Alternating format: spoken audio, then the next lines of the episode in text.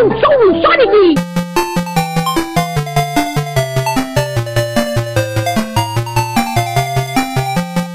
E aí, velhos e velhas, eu sou o Caio Hansen e você está ouvindo o podcast Jogo Velho, podcast sobre retro games que faz parte da revista Jogo Velho. E aqui comigo no sofá, Olá, aqui é a Sora. Aqui é Eide Tasaka, o velho. Antes de começar aqui nosso, nosso episódio, a gente tem alguns recadinhos pra dar pra vocês. Em primeiro lugar, Eide Sora, nosso YouTube tá todo vapor, né? Tem vídeo diretão lá, vídeos muito bacanas, muito caprichados. O Edu lá da nossa equipe tá coordenando tudo, mandando ver. A gente conta com todos os ouvintes que também curtem YouTube pra ir lá deixar é, seguir o canal lá, deixar joinha, assinar o canal e tudo mais. E a gente garante que eles vão curtir com certeza o conteúdo, né? Pois é, confiram lá que tem uns vídeos bem da hora. E aí, Dico, recadinho sobre a revista Jogo Velho impressa número 2. Qual é? Então, Caio, já que esse episódio é sobre Sonic, sobre quem é a nossa revista impressa número 2? Ó, ó, tambor. Rista! Mega Man. Quê, quê, quê, Que- Quem dera, quem dera. Ah, são, ele- os dois são azuis, né, cara? É, então, tem, Mas por tem que uma Quen semelhança. Quen Quen? O Mega Man é mó temão legal, cara. Mó bacana. É, o é porque eu acho que alguém é, foi com expectativa de que era o Sonic. Nossa, Sonic! Não, é. Errou! Eu não acho que o Sonic vai demorar muito, não, a chegar na revista, mas dessa vez é outro azulzinho, né? Eu também acho que não. É que a gente fez uma revista sobre o Sonic muito recentemente, né? A gente fez a revista digital número É 4. digital, é. E foi tão completa Sim. que a gente fala assim, já tá ah, de novo Sonic, então a gente vai dar um tempinho pra ele. E agora a gente vai pegar a sextologia original. Existe a palavra sextologia? Ah, agora existe, cara. Agora existe. Sextologia Agora original existe. dos jogos do Mega Man no Nintendinho. E ó, eu recomendo ler a revista digital do Sonic lá, porque tem a minha estreia no jogo velho. Eu nem era membro fixo, mas tem texto meu lá, cara. Mó legal. Só mais um recado: os nossos podcasts agora, tanto TV de tubo quanto o Jogo Velho Podcast, sairão às quartas-feiras. Vai continuar sendo intercalado, uma semana TV de tubo, outra Jogo Velho, mas agora vai ser nesse dia da semana. Mas fora isso, nada mais muda, beleza? Então coloca aí no canal 3 que a gente vai falar de Sonic the Hedgehog.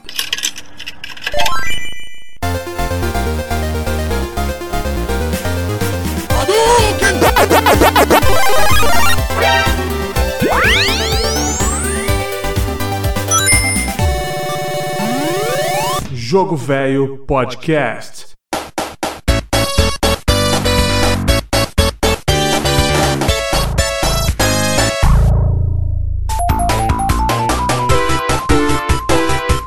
Galera, Sonic the Hedgehog, joguinho clássico aí das plataformas, grande rival, mascote da SEGA ali no, no- no- por um bom tempo ali, e grande rival do Super Mario lá, o mascote da concorrente Nintendo. Eu vou começar com aquela clássica perguntinha de sempre, que eu sempre faço aqui. Vou começar pela Sora dessa vez. Sora, qual sua lembrança mais antiga com o Sonic? Então, o Sonic basicamente foi o meu primeiro personagem de games favorito. Porque, apesar de eu gostar muito de jogar Super Mario Bros 3, eu acabei ganhando o boneco do Sonic, né? Como vocês que acompanham os podcasts sabem do episódio que eu ganhei o Sonic com o Nintendinho. E antes de jogar o Super Mario, eu tinha jogado o Sonic no Master System já. então eu já conhecia o personagem e gostava dele. Esse boneco foi só assim o que acabou fazendo ele virar um dos meus personagens favoritos de uma vez por todas. E eu tenho um carinho muito, um carinho muito grande pelo Sonic. Eu tive meu primeiro videogame foi o Master System, assim, primeiro que foi meu mesmo, né? Foi o Master System 3. Infelizmente não tem mais ele. E era aquele modelo que tem até o Sonic desenhado, assim, sabe? No, Uhum. Perto do botão. Era uma gracinha. Sabe por que isso, né? Quando saiu o Master 3, ele vinha com o Alex Kidd. Eu tenho essa versão, não tem nenhum Sonic desenhado, mas é o mesmo design. Aí quando eles começaram a botar o Sonic na memória, que era um sucesso, aí pra destacar, botaram o Soniczinho desenhado nele lá. Ah, mas tinha que mostrar, porque ele é um personagem que tem um apelo muito grande com criança. Tanto que eu gostava do Mario e gostava do Sonic. Só que se, se eu tivesse que escolher um, eu não sou ceguista, nintendista, não sou nada, mas se eu tivesse que escolher um, eu escolheria o Sonic. Não só quando eu era criança, mas agora também. Eu acho que o Sonic, ele tem um carisma que é incrível. Até aqueles personagens do Sonic Boom, né, que deram aquela mexida, ficou meio estranho, mas se você for olhar a origem do Sonic, as primeiras versões do Sonic, né, que foi até muito recente. Sonic né? barrigudinho, né? Sonic barrigudinho. Isso, o Sonic Sonic barrigudinho. raiz, várzea, esse Isso aí. Ele é um dos personagens mais carismáticos que existe. Então, pra mim, ele é um dos personagens mais legais. E a primeira lembrança que eu tenho dele é praticamente uma das primeiras lembranças que eu tenho de ter um videogame. Caraca, falou bonito, Sora. Só não bate Falou palma bonito, né? no Falou microfone. com- Pô, parabéns. E você, Eide, qual a sua memória mais antiga com Ouriço Azul? Em geral ou do Mega Drive? Em geral, em geral, vamos falando do personagem mesmo. Cara, eu não sei, eu acho que eu já contei essa história aqui, mas foi quando eu ganhei o meu Master System que eu fui enganado pelo meu pai e pelo meu tio. Que eles compraram um videogame falando que era do Ah, meu tio e sim. deixaram emprestado comigo. Foi o primeiro contato que eu tive com o Sonic, assim. Então, quer dizer, eu comecei pelo Sonic do Master System. Eu fui jogar o Sonic do Mega Drive já vários anos mais tarde, acho que em 94. Igual a Sora. Sim, sim. igual a Sora. Eu lembro, Sim. eu lembro até o dia, cara, que meu pai chegou com o Sonic do Mega Drive em casa, tava vendo desenho, assim, ele chegou com a sacola. E aí, tudo bem? Eu falei, ei, pai, beleza? Ele, você não quer ver o que tem na sacola, não? Eu falei, não, aí quis dar uma de difícil. Não, de boa, depois eu vejo, depois eu vejo. aí ele, tem certeza? Vai achar legal. Eu falei, não, não quero ver isso aí, não. Aí quando ele fez aquele... Deu uma sacudidinha assim que eu vi que tinha a caixa plástica dentro, eu levantei correndo, era o jogo do Sonic pro Mega Drive. Eu falei, pô, mas Sonic eu já tenho. Aí, não, mas isso aqui é diferente. Aí quando eu botei do Mega Drive, assim, puf, a cabeça explodiu violentamente. Uhum. Mas meu primeiro contato ficou no Master System. Então, depois do Sonic do Master, o Hedgehog de Master jogou o de. Não, eu joguei o 2 ainda de, de, de, de Master Hum, antes tá. de jogar o do Mega. Mas o primeiro de Mega foi o primeiro mesmo, né? Que saiu. Que você jogou. Foi, é, foi o primeiro. Não. Ih, rapaz. Não, não, pode crer que não. Eu joguei o 2 ainda antes de jogar o 1 de Mega Drive. Hum, porque o 2 suspeitei, veio junto com o suspeitei. videogame. Exato. Não era aquele Mega Drive 3 com Sonic 2. Pode crer. Caramba.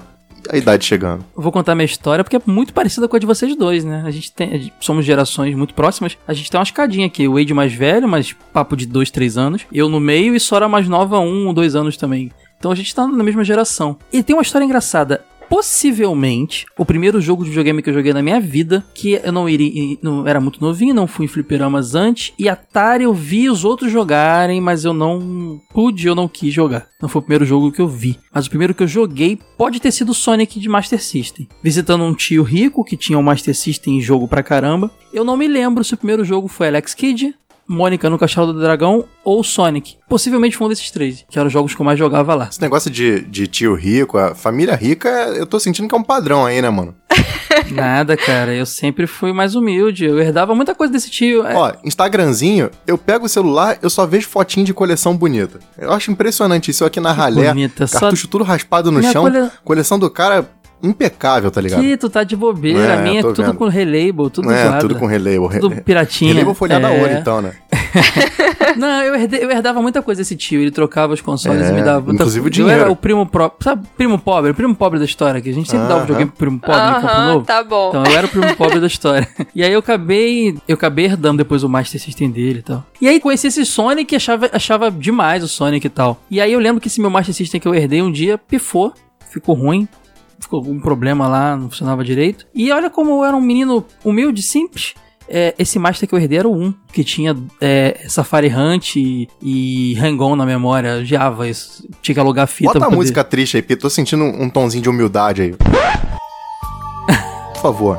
Não, é, aí, aí esse Master quebrou e eu falei, eu conhecendo o Master 3 que tinha Sonic na memória, eu falei, pai, mãe, queria um Master System 3, né? E aí meu pai foi na loja, só que já era, era dos 16 bits, cara, eu era muito atrasado. E ele chegou com o Mega Drive 3 com Sonic 2, na mem- é, de cartuchinho de Sonic 2, né? E minha cabeça explodiu também. O 1 eu só fui jogar depois, alugando ou comprando, não, eu tive, então não sei se eu comprei ou se eu peguei emprestado, aquele Six Pack Hum, da- do Mega Drive, clássico. cartuchinho de seis jogos, eu joguei o Sonic 1 ali. É, pois é. Então eu jogava o 2, o 2 foi o meu segundo Sonic. E aí os outros Sonics de Master também foram vindo no decorrer, porque depois eu acabei é, jogando casa de amigos e tal, outros eu conheci por emulador. Mas foi essa história também, como vocês comecei com Sonic 1 do Master, e meu segunda experiência com Sonic foi o 2. E, pô, o 2 foi explosão de... Não é, não é o tema de hoje, Sonic 2, né? Mas expl- explosão também de cabeça. É, Acho que era a mesma coisa que você tá jogando, sei lá... Street Fighter 1 e passar pro 2. É, tá- talvez, mas assim, eu vou dar uma referência mais recente, assim, eu tá jogando Crash Bandicoot e jogar um The Last of Us depois, sabe? É uma parada meio nessa onda. Talvez eu tenha sido um pouco É, exagerado, controversa mas sua é pra decisão ficar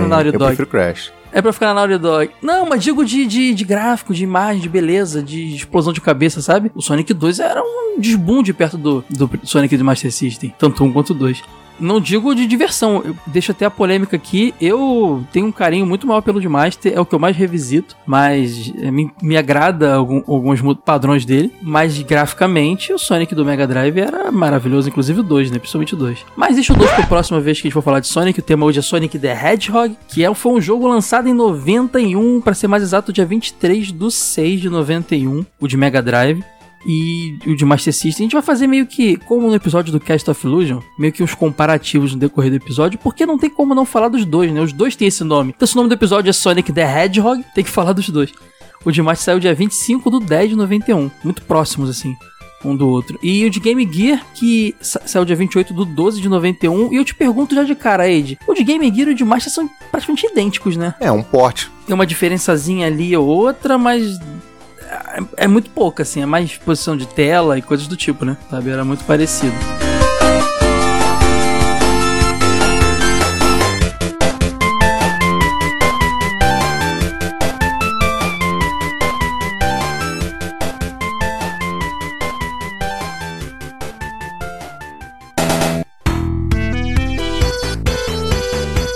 Muito da criação do Sonic é atribuída ao famosíssimo Yuji Naka, né? O pessoal sempre que fala do Sonic, ah, tem falado do Yuji Naka, que puta, ele é revolucionário, ele é o deus do, do Sonic. Só que na verdade, o Yuji Naka ele era programador no primeiro jogo.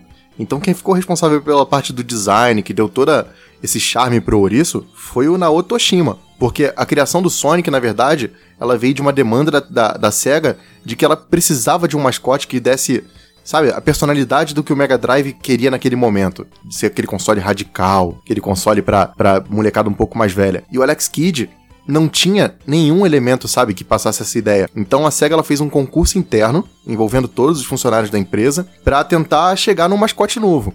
E aí surgiram várias ideias loucas, veio um coelho, um tatu, o tatu, inclusive, foi aproveitado mais pra frente na, na própria franquia. Teve um jacaré. Dessas ideias todas, a que foi aproveitada foi a de um ouriço cacheiro, que no final acabou se tornando Sonic. Essa foi mais ou menos a história da criação do personagem. Apesar da Tectoy ter usado no marketing, eu lembro disso, é porco o ouriço, é, o, não, o porco espinho mais rápido do mundo, né?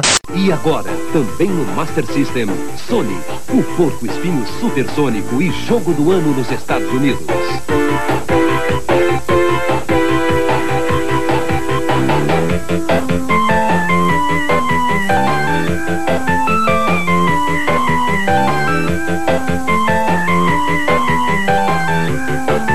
Sonic no Master System. Ah, quero ver se você é rápido!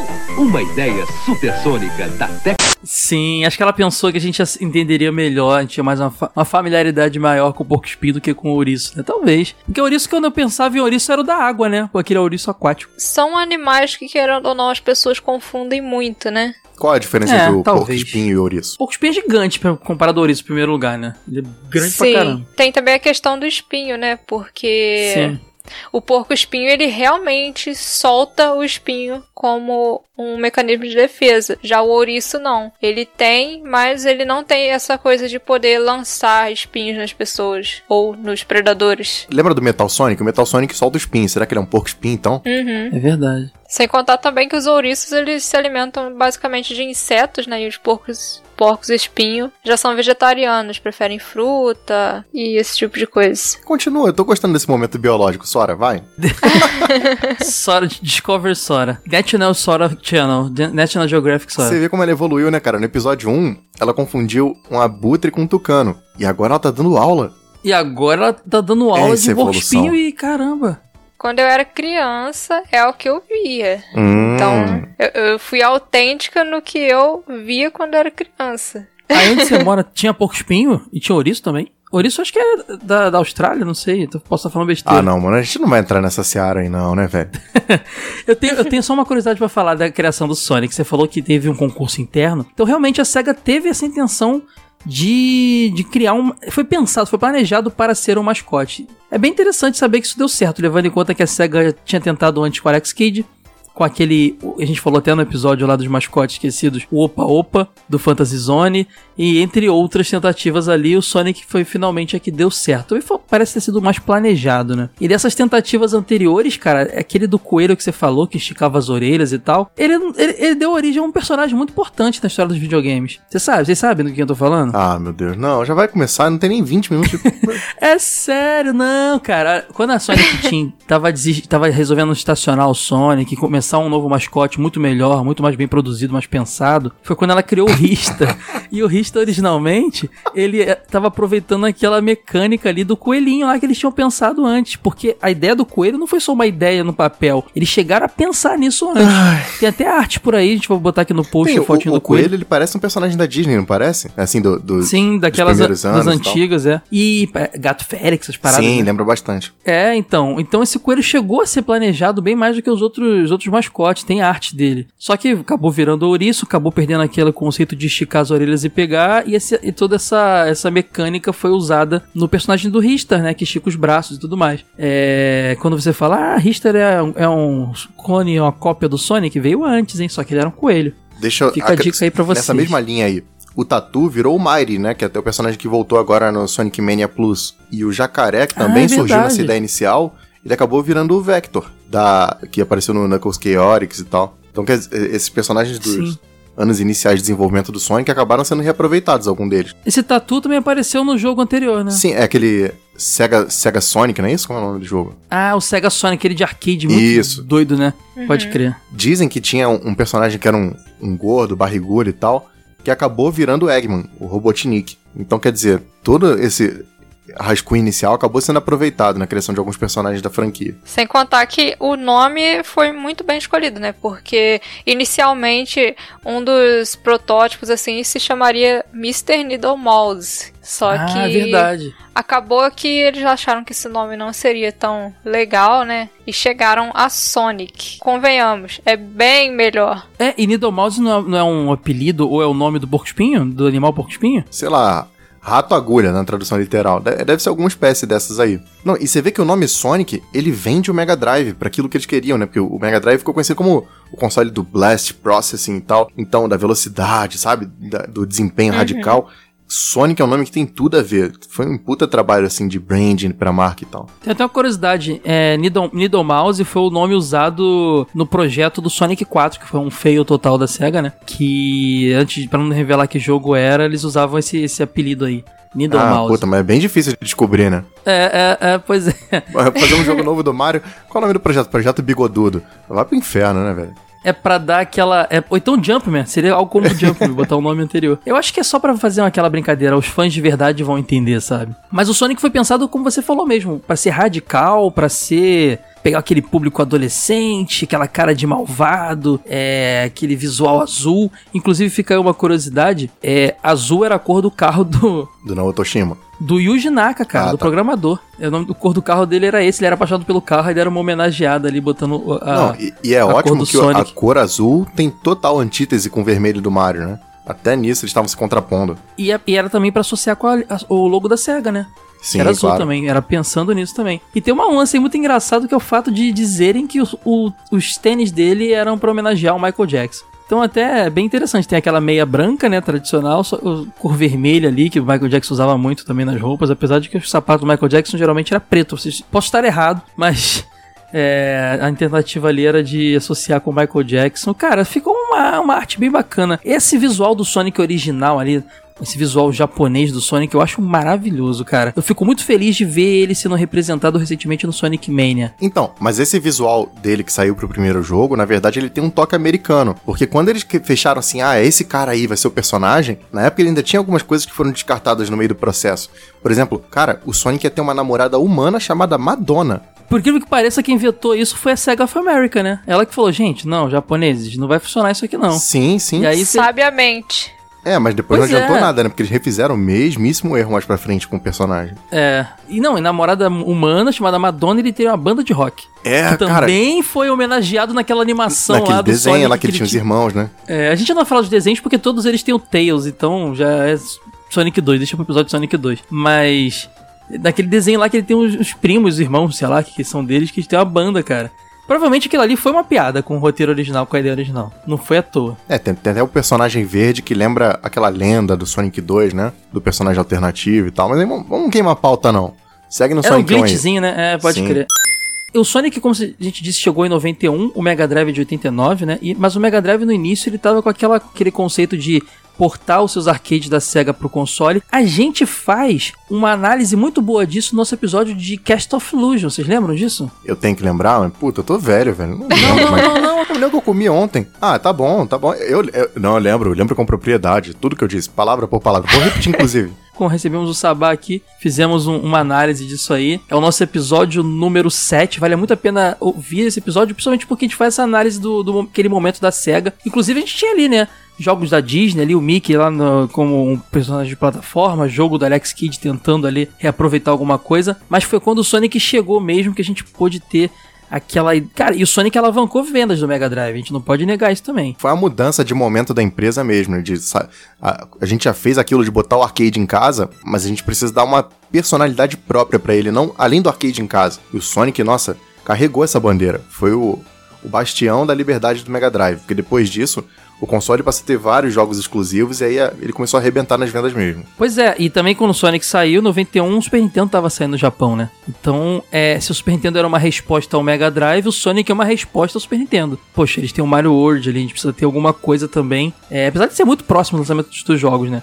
Mas provavelmente rolava aquelas, aquela, aquele típico espionagem industrial, sabe? Que os caras ficam ligados ali, o que, que eu tá fazendo, e vaza uma coisa, vaza outra. Eles se prepararam ali com o Sonic. Você lembra que tinha um comercial que comparava os dois videogames?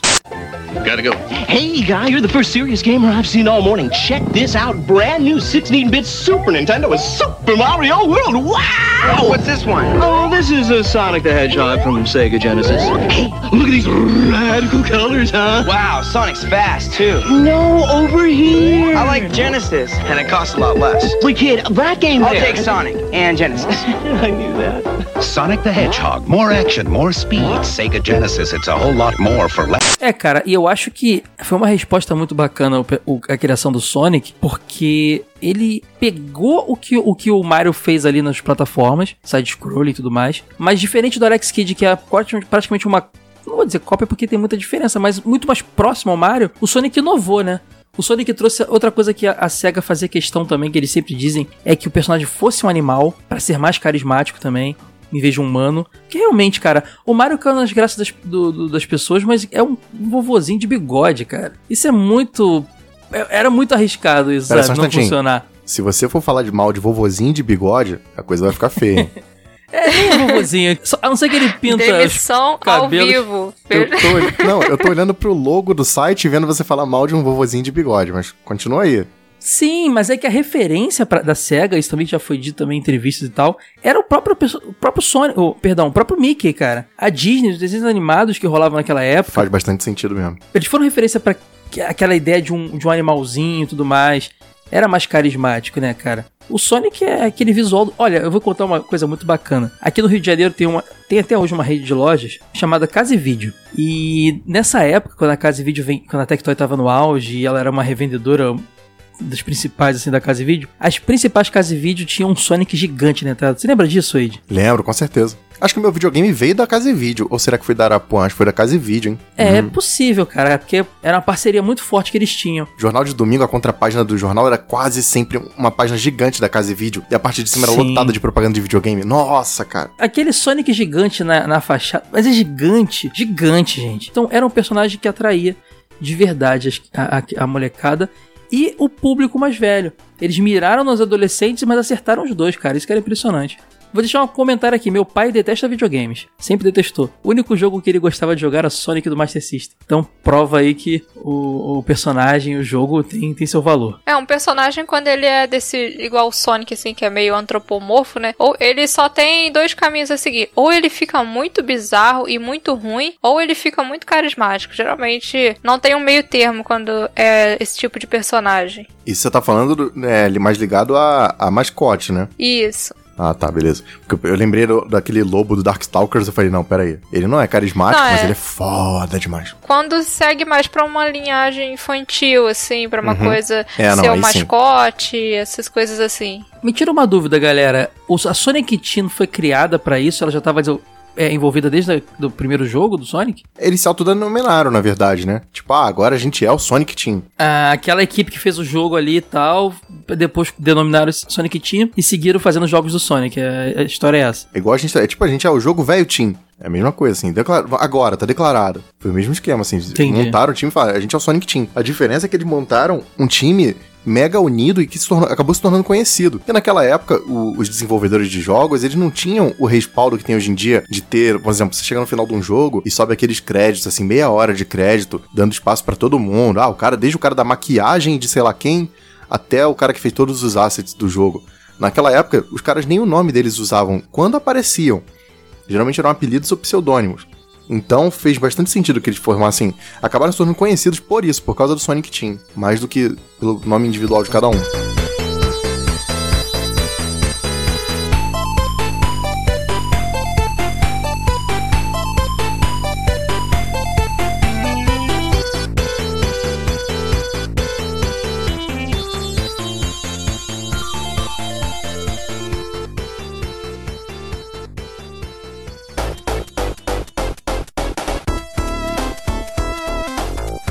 Sonic ele vive lá na Salt Island, que é tipo um paraíso tropical, um lugar maravilhoso, tudo perfeito, até que os animais começam a simplesmente desaparecer, somem, ninguém sabe o que aconteceu. Aí o Sonic, né, que é o herói da história, descobre que tem um cientista malvadão aí chamado Robotnik, né, que estava sequestrando esses animais e transformando eles em robôs chamados de Badniks que era uma- um plano dele para conseguir as esmeraldas do caos. Então, o Sonic, diante da situação, o que, que ele pode fazer? Só salvar né, os seus amigos animais e tentar impedir os planos bizarros aí do Robotnik que queria destruir tudo com essas esmeraldas e transformar o mundo em um mundo tipo só de robôs. Era uma coisa meio Ultron, assim, né? É, tanto é que você, quando jogava o seu joguinho lá, você enfrentava no decorrer das fases os robozinhos, né? Do Uhum. Robotnik. E ao matá-los, você libertava um bichinho. Isso era muito louco, porque na minha cabeça eles não eram um bichinho transformado em robô. Na minha cabeça o robô tinha engolido o bichinho, cara.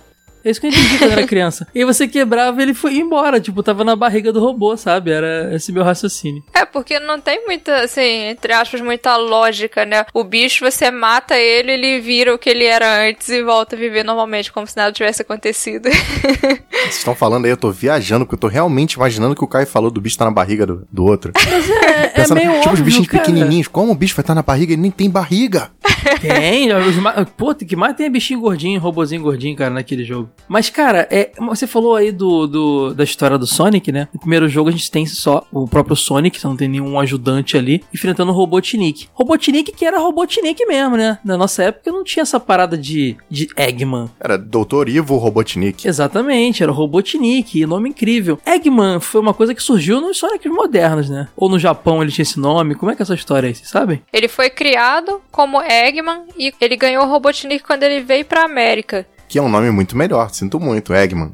É, é, pelo que eu vi aqui na Europa e na América, ele era chamado de Robo, Dr. Ivo Robotnik, e no Japão de Eggman. É, quando o jogo veio pro ocidente, foi um programador até que ficou responsável pela questão da tradução lá do manual, e ele simplesmente decidiu que Ivo Robotnik seria um nome muito mais legal, porque Ivo é uma referência a Evil, né? Tanto que não é Ivo Uhum. Robotnik, é Ivo mesmo, porque seria uma referência a Evil, que é mal em inglês, e Robotnik seria uma coisa meio assim, que ele é um cara mecatrônico que mexe com robôs, esse tipo Não de só ele. coisa. Posso puxar uma teoria?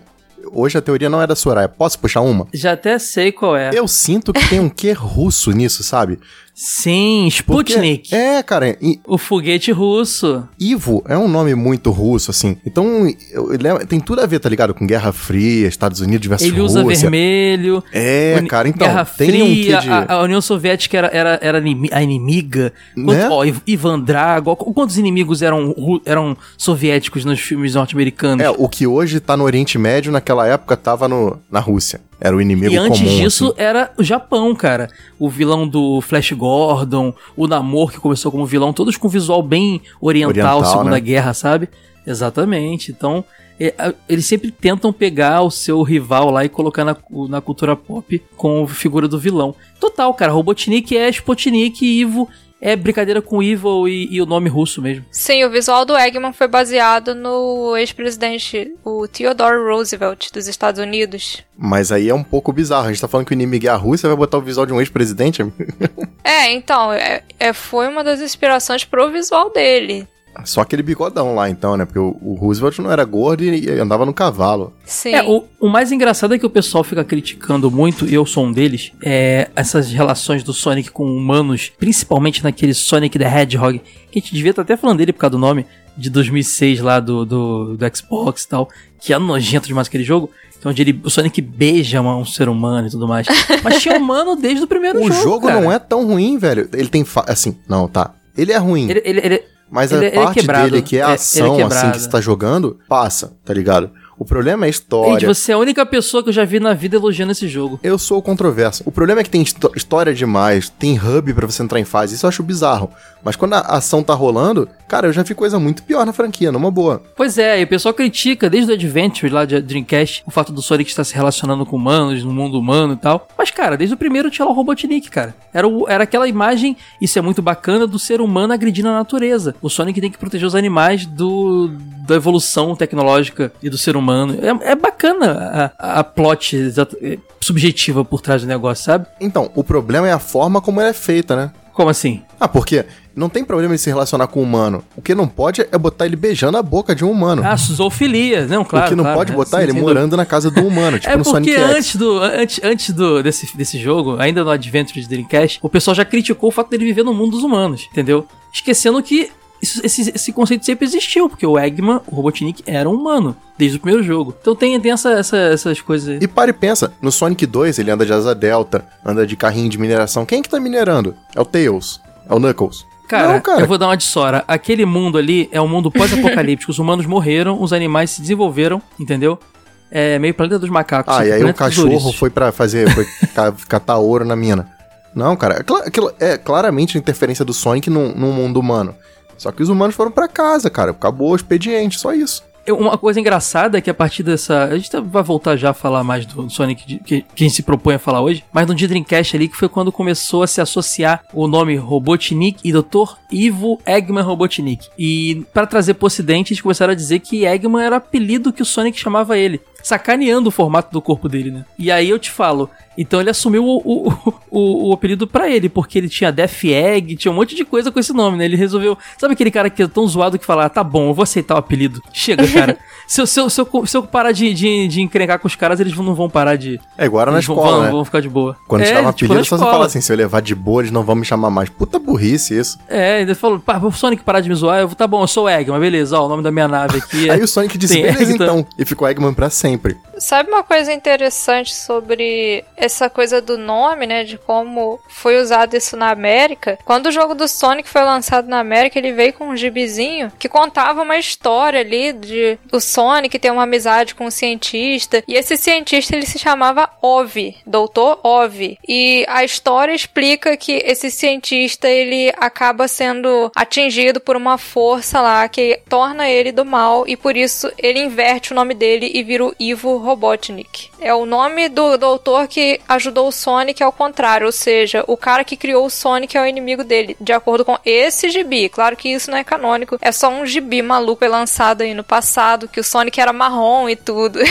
Que loucura. Eu pensei que fosse aqueles gibis no- no- norte-americanos da Art Comics, que é, é- é o quadrinho sobre games, baseado em games mais longo em publicação da história. Ganhou esse prêmio aí. É, a Mega Man também saiu pela Art Comics lá. É uma produção norte-americana. Eles pegam lá toda a, a mitologia e trabalham em cima dela, né? E Uhum. acaba se, destoando um pouquinho do, do- do original, mas eu pensei que fosse ali, mas Sonic marrom, cara, depois tu me passa isso aí só, eu fiquei muito curioso. Sim, tem um quadrinho que o Sonic tá marrom. Bom, uma outra curiosidade pro- do Robotnik pra fechar é que tem gente que diz, não sei se é verdade, isso aí é um boato de internet, que tanto o visual dele de ovo quanto os bigodes são baseados na música dos Beatles, aquela I Am the Walrus. Walrus é, uma, é um termo ali uma parecido morsa, com. É, morsa e tudo mais, é morsa em inglês, né? Mas também também era o nome daquele personagem famoso do Alice no País das Maravilhas. Na verdade, dos contos norte-americanos tradicionais, aquele ovo em cima do muro que cai e quebra, sabe? Cara, mas essa música é a música mais viagem de todos os tempos, tá ligado? É minha favorita deles, mas é muito viagem. É Beatles na fase do George Harrison visitando o Mundo Verde para comprar disco de cítara, cara. É aquilo cara, ali, é cara. a fase que o George Harrison ficou amigo do Dalsin.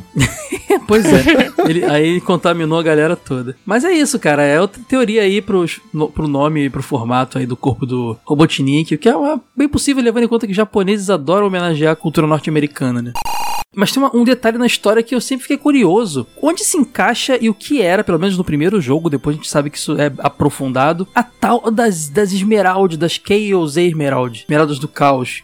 Que bodega era aquela ali no, no primeiro jogo? O que, que, ele que, que ela fazia? Sendo bem sincero, eu acho que era só uma desculpa pra ter fase bônus. O Robotnik queria pegar elas pra poder dominar o mundo, né? É, mas é, é, elas não têm um papel efetivo assim dentro do gameplay. Além de ter a fase de bônus, que eu acho fantástica, uma das melhores fases de bônus de todos os tempos. Mas elas não interferem ativamente na história, tanto quanto nos outros títulos da série, quando ela virou quase que o cerne da franquia. No primeiro jogo era só um objeto que você coleta. Eu nem sei, por exemplo, elas são coloridinhas, mas será que tem diferença entre elas? Cada uma tem um poder? Tipo as joias do Thanos lá? Não, eu não. Isso nunca foi explorado mais a fundo, sabe? Pois é, a gente sabe que ela, ela pode dar poder e que o Robotnik estava atrás delas também pra poder dominar o mundo. Esse poder a gente só consegue descobrir mais nos próximos jogos. É a história do Super Sonic e tudo mais. A gente vai falar mais no- no- na hora certa. Mas nesse momento era só reunir elas pra que o Robotnik não pegue primeiro. Ponto. Com aquelas fasezinhas bônus e tudo mais. É, no primeiro jogo, seis, não era? Não era seis esmeraldas? Tiveram seis e a sétima apareceu no Sonic 2. A, a sétima é a roxa. No começo era só azul, verde, amarela, vermelha, rosa e prata. No final do primeiro jogo, quando você reúne todas as esmeraldas do caos, se você terminar o jogo sem pegar todas elas, o Sonic meio que faz uma cara feia assim e fala, tipo, tente novamente. Seu Se você merda. termi- É. Se você conseguir todas as seis esmeraldas, aí elas começam a criar uma reação muito maluca lá e acabam é, restaurando toda a vida lá de Salt Island. Ela desfaz tudo que o Robotnik fez. Quando você termina o jogo sem as esmeraldas, o Robotnik fica jogando as esmeraldas de uma mão pra outra. Porque mesmo você tendo derrotado ele, você não cumpriu o objetivo do jogo. Então ele é, é assim, você derrotou ele, mas ele continua com as esmeraldas. É, e ele vai provavelmente no- voltar e te vencer. Tá mostrando ali, olha, aqui tá na minha mão aqui, ô seu merda. Eu vou te ganhar agora, se for voltar. é. Então.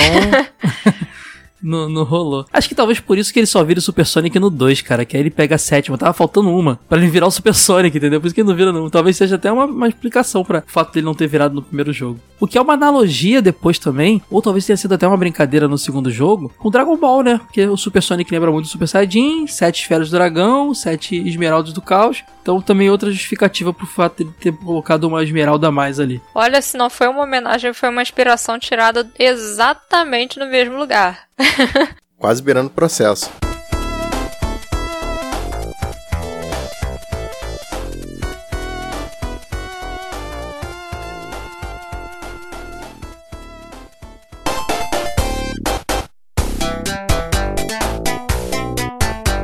Sonic tinha aquele lance inovador pra mostrar o Blast Processing do Mega Drive, além daquele daquela Gostei paleta de cores maravilhosas. Fala de novo pra mim, por favor, isso aí. Blast Processor. Caraca, você, você é muito bom nisso, cara.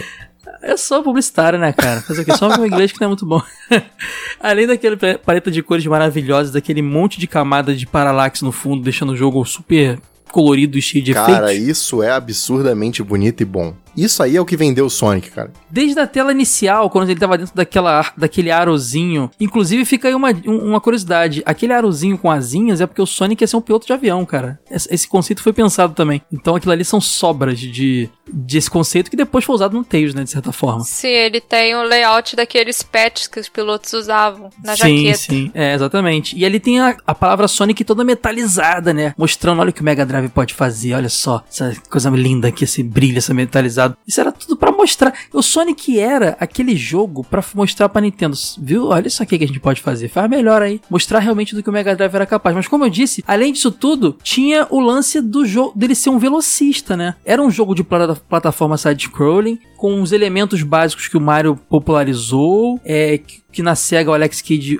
utilizou também, mas você tinha uma certa velocidade maior do que nos outros jogos. Isso era uma coisa muito legal, que isso possibilitava que você terminasse a fase simplesmente correndo e desviando o máximo de inimigos e, e- e armadilhas possíveis. O fato dele pegar esse impulso e meio que te obrigar a ir rápido te evitava fazer. escondia de você alguns itens escondidos, né? Então isso fazia com que o jogo fosse bem mais explorador. Sim, sem contar que quando tinha opção de caminho, o caminho que você conseguisse ir mais rápido e consequentemente mais alto sempre era o melhor. Mais alto, é verdade, é. Que Você sempre tinha algumas coisas pra te arremessar pra cima, né? Umas rampas e coisas do tipo. Uhum. O começo do jogo, na verdade, ele é um cartão de visita. Porque, lembrando de todos os mundos do Sonic 1, eu imagino que só a primeiro, o primeiro ato do Green Hill Zone você consegue botar pra frente, correr que nem um louco e terminar sem levar dano. A menos que você faça uma escolha muito errada, cair no spin e tal, você consegue de ponta a ponta, sabe? Em questão de pouquíssimos segundos, voando que nem um doido. E aquilo é justamente pra dar aquela diferença. Isso aqui é Sonic, é velocidade, é a variedade de caminhos, é o fator replay, porque você termina a fase de uma forma e depois você fala, pô, mas eu terminei a fase, mas eu poderia, como vocês falaram, poderia ter ido pra lá, pra cá, ficou faltando um monte de coisa pra ver. Que nos outros mundos não tem mais essa liberdade, porque nos outros mundos você tem lava, você tem um monte de desafio que acaba tornando o jogo um pouquinho mais travado. Mas no primeiro mundo não, os caras deixaram bem livre mesmo, que é pra você ver paralaxe, pra você ver cor, pra você ver efeito, pra você ver contraste. E, cara, isso é muito apelativo. O azul e o laranja são cores totalmente complementares. E a fase é predominantemente laranja com aquele azul fortíssimo do céu. Então aquela fase ela é um deleite visual muito Aquela forte. textura clássica quadriculada, né? Que acompanha o Sim, personagem. Cara, desde a- a- o momento que você liga o videogame até o final da primeira fase, aquilo ali é pra te dar um, sabe, uma surra visual. Que depois vai amenizando nos outros mundos e tal. Existe aquele conceito do game design, né? Que o jogo ele tem que começar fácil pra ensinar o jogador a jogar e depois a dificuldade vai crescendo de forma e te gradativa. colocando em todas as situações possíveis que você vai ver no decorrer do jogo, né? Nas outras fases. Sim. assim. Agora, aquela Marble Zone, a segunda, ela já é mais plataforma tradicional, né? Ela já, você já não pode correr tanto, já Não, é mais. é- ali já é bem cadenciado. Ali você pode morrer esmagado, você pode morrer queimado, então você tem que ir mais devagar, mais cautela. O Sonic, eu acho que ele aplica esse conceito do, do game design muito bem, justamente por causa disso. O primeiro mundo é basicamente pra você curtir o jogo, pra você curtir os controles, dominar o Sonic e aproveitar toda a velocidade que ele pode oferecer. Agora, nos outros mundos, eles já vão colocando obstáculos piores, e às vezes, se você quiser ser rápido demais, você acaba sendo punido. Às vezes, não, às vezes sim, né? Você já tem que ser mais cauteloso, você já tem que começar a pensar: será que vale a pena eu fazer isso? Será que não vale? E no final mesmo, lá no finalzão do jogo, a coisa já tá frenética e você tem que ficar é, ciente de qualquer movimento que você tá fazendo, porque a dificuldade sobe bastante. Apesar de não ser aquela coisa assim, ah, é, o são, é um dos jogos mais difíceis que existem. Não é, mas é um jogo desafiador na medida certa, eu acho. É, ele não é, ele não é melzinho quando é chupeta igual o Mario é, assim, boa parte do jogo. Do labirinto pra frente, ele se torna um joguinho até um pouco chato às vezes. A Scrap Brain, por exemplo, a gente vai chegar mais, aprofundar mais pra frente, mas eu lembro que era uma fase bem labiríntica, assim, bem difícil. Você tinha que acertar onde você cai, senão você ficava correndo meio que num loop, assim. O Sonic, ele é, é um joguinho bem chatinho, na verdade, em alguns momentos. É, ele era um jogo diferente do Mario. Você não tinha save, você não tinha um mapa longo. Era aquela coisa mais papum, aquela pra você sentar e zerar, entendeu? Não, mas não necessariamente ser fácil ou rápido. Mas isso também é dificuldade, né? O fato de você não ficar cansado e não poder dar um savezinho e continuar depois é um fator que dificulta o jogo. Agora, esse lance da fase inicial que vocês estão falando, que apresenta tudo e tudo mais, que encanta, que é feito pra você querer jogar, porque, cara, Sonic tem sua dificuldade, mas todo mundo conhece a Green Hill Zone, porque é a primeira fase. Todo mundo conhece, é tanto a música dela quanto o visual dela são icônicos. Inclusive, Sonic em vários jogos começou com fases de floresta, muito parecido com a Green Hill Zone. Agora, esse lance de ter uma fase pra chocar e mostrar, isso é uma marca da série Sonic. Quem não, vai, quem não lembra do Sonic Adventure do Dreamcast com a famosa cena da baleia e aquela fase incrível também? Isso é coisa do Sonic, cara. Todos os jogos do Sonic. Sonic, Adventure 2, que ele começa descendo aquela ladeira assim de. de, meio- de- de- Isso, cara, que ele é isso. muito bom de skate. Pra mostrar também do que, o jogo era capaz, né, e tal. Então, assim, as primeiras fases do Sonic sempre são muito bem pensadas pra fazer o cara se apaixonar pelo jogo. Acabou que a gente falou pra caramba da fase, mas não, não deu nome ao boi, né? A gente tá falando da Green Hill Zone e a estrutura de fases do Sonic é que assim, são mundos, mas dentro desse mundo você tem três atos, né? Que são dois atos de fase e o terceiro ato que é mais curtinho porque te leva pra batalha contra o Robotnik. Você sempre enfrenta o Robotnik no final dos mundos. É, isso muda depois, né? A partir do Sonic 2 passa a ser dois atos cada fase, né? Só no, te- no primeiro. Talvez eles tenham detectado ali que fica um pouco cansativo e repetitivo o fato Que de fica muito longo, três né? atos, né? É, talvez seja isso. Dos dois em diante, dois atos cada um. Mas antes da gente entrar em fase e, e, e- e falar direitinho de cada um e tudo mais, vamos falar um pouquinho da- das mecânicas do jogo. Falamos da corrida, que ele pega impulso. É, ele não simplesmente pula no inimigo e mata. Ele pula, obviamente, mas ele vira lá um. um- eu chamava de serra elétrica. Quando ele virava aquela bolinha espinho- espinhosa e cortava ah, os inimigos. Eu chamava de giro, então. Sempre dou nomes muito ruins para as coisas, cara. É o Impressionante. pulo, mas é porque assim, o que foi ter nome técnico foi só a partir do 2 lá que tinha um Spin Dash. Não, e muito louco. Eu- Tudo bem, eu joguei o Sonic de Master primeiro, mas o meu primeiro de Mega foi o 2. E quando eu joguei o 1, que é muito similar ao 2 pra caramba, assim, a evolução é evidente, porém não é aquele negócio tipo Super Mario 1 pro 3, que o 2 é, é um porte, né? É uma coisa um pouco mais próxima. O fato dele não ter spin dash era muito doido, cara, porque você pra fazer é, deslizar rodando, você tinha que estar pegando o impulso e abaixar. Simplesmente, ele virava lá a, a, o girozinho espinhoso dele ali e ia cortando os inimigos pelo caminho, ou você podia pular por cima dos inimigos e matar os mesmos e todos os robozinhos, como a gente disse, e liberando um animalzinho. E no final das fases você tinha aquela coisa muito bacana que era aquela máquina que você pulava em cima, quebrava a máquina e saia bicho pra caramba, né? Caramba, enchia a tela de bichinho. Nossa, aquilo era tão triste, né? Uma cápsula cheia de bichinhos dentro. Eu ficava pensando, caramba, olha o espaço pros bichinhos presos aí. Isso provava que o, que o Robotnik era mal pra caramba. Pra mim, aquela cápsula que transformava eles em robô. Quer dizer, hoje, né? Porque pra mim, os robôs tinham comido os bichinhos. Mas hoje, pensando, a cápsula que transformava em robô, cara. Ah, Ele, ele tava lá pra libertar os bichinhos. E quem tava lá na, na, na floresta eram os que já tinham sido transformados. É, é uma ideia interessante. Cara, eu Tô, gostei tô igual sua você ideia. hoje, hein, Sora? Várias, várias Sim, teorias eu aqui, tô hein? gostando das teorias. Tô... Sora tá entendendo mais de biologia, eu tô fazendo teoria, a gente tá trocando as bolas aqui. Eu vou cantar alguma coisa hoje? É, só falta Vai. isso, né?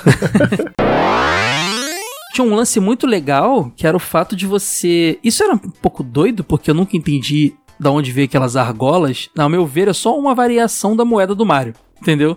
Não vai, deixa, vamos deixar parecido. Tinha as argolinhas que você pegava. O seu sangue era relacionado com esse item de pontuação, né? Ao pegar o número. Acho que eram 50 ou 100 argolas você ganhava a vida, né? E 100. no final também. Eram 100 isso. E no final também as argolas é, atribuíam pontuações e tudo mais que você fazia no jogo, o número de argolas que você pegava. Mas se você tocasse em algum inimigo ou alguma coisa do tipo, você simplesmente perdia as suas argolas numa animação muito bonita, cara.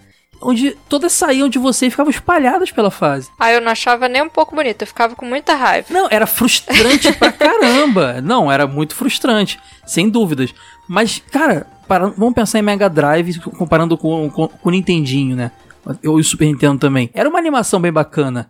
Aquele lance, aquelas moedinhas brilhosas. Apesar de que elas ficavam um pouco piscando na tela, talvez pra não dar um, não dar um slowdownzinho por tanto elemento na tela, elas ficavam piscando. Aquele macetinho que a gente, que a gente sabe que tem lá no, no Ninja Gaiden, lá pra não, não dar slowdown, os, os inimigos ficarem dando um flickzinho, talvez fosse até isso. Mas elas espalham pela tela, faz aquele barulhinho. E você pode recuperar algumas. Obviamente, se você tem 50 argolinhas, você não vai ficar com 50 argolinhas na tela pra pegar. Mas você consegue recuperar algumas. Não, o macete, o macete é pegar uma só, pelo menos uma, assim, pra você não ficar na, na merda total. Eu sempre saía desesperado, uma, uma, uma. Aí ia tentar correr atrás de uma específica, não pegava ela, não pegava as outras e ficava na merda e morria logo em seguida. Principalmente no chefe, quando você perdia Sempre, sempre no chefe. Você tinha que continuar, é, aquela segurança ali. Engraçado que no Sonic do Master System, é, talvez por limitação gráfica ali, Bateu, é só caía perdeu. uma, né? Não, caía uma. E ela representava todas. E você não conseguia pegar de volta. Não tinha aquela, aquela animação bonitona, né? O pessoal fala que Mario é psicodélico, o cara comeu cogumelo e ficou doidão, num mundo muito louco. Mas, cara, o mundo do Sonic não é tão melhor, não, cara.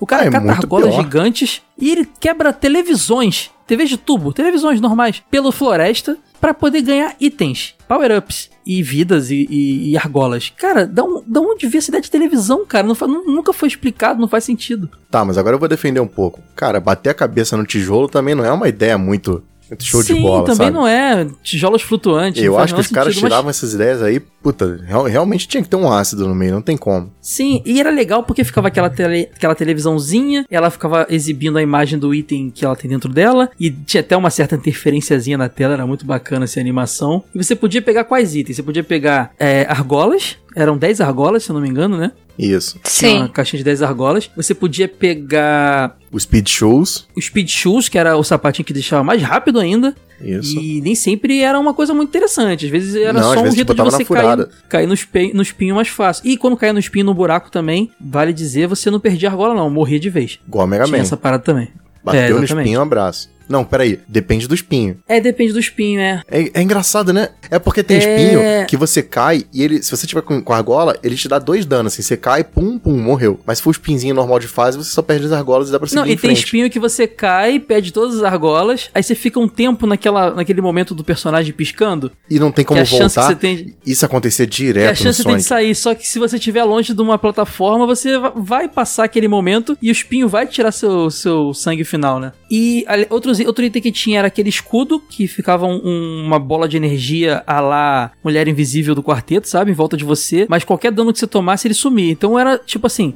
Se você toma um dano, perde argola, o segundo você morre. Então agora você tem uma terceira chance de sobreviver a, a- a- a um impacto, que é o escudo, aí depois você perde as argolas e depois sim você morre. Então esse escudo era bem interessante também. E você tinha ali o, o item de invencibilidade, que era muito bacana. E olha só que interessante. O Mario pegava uma estrelinha psicodélica e ficava invencível. O Sonic pegava várias estrelinhas e ficava invencível. Não sei se foi pensado isso, mas eram várias estrelinhas e ficava com as estrelinhas em volta de você. E aí você podia encostar em quem você quisesse. Geralmente, se você pegava esse item e pegava uma, dava uma carreira pela, pela fase até chegar mais longe possível, sem se preocupar com inimigo nenhum, tocando em todos eles. O típico item de invencibilidade de jogos de plataforma. né? E outro que tinha também era a TVzinha com a vida extra, o Life Up, né? Que você tinha uma fotinho do Sonic. Aí batia ali e ganhava a vidinha com aquela musiquinha muito legal da vidinha, vocês lembram? Isso era muito clássico, cara. Cortava na hora a trilha de fundo e aparecia ali. E depois eles mudaram, ficou tão triste. Eu, eu tenho um pouco de tristeza com o Sonic 3, sabia? Eu vou abrir meu coração é, eu aqui um também. pouquinho. No dia que a gente gravar A aí, eu vou... Eu vou é. computador e tal. Não. É, é um jogo incrível, uma evolução notável, mas que não, não, não respeitou muito. Mas tudo bem, cara. Ainda não era um clássico naquela época. Era recente, então eles estavam testando coisas novas, a gente entende. Já no Sonic do Master, você tinha a TVzinha com os anéis. Também, os 10 anéis. Você tinha invencibilidade do mesmo jeito. Você tinha o Life Up também. O Shield, o escudo. Também tinha a super velocidade.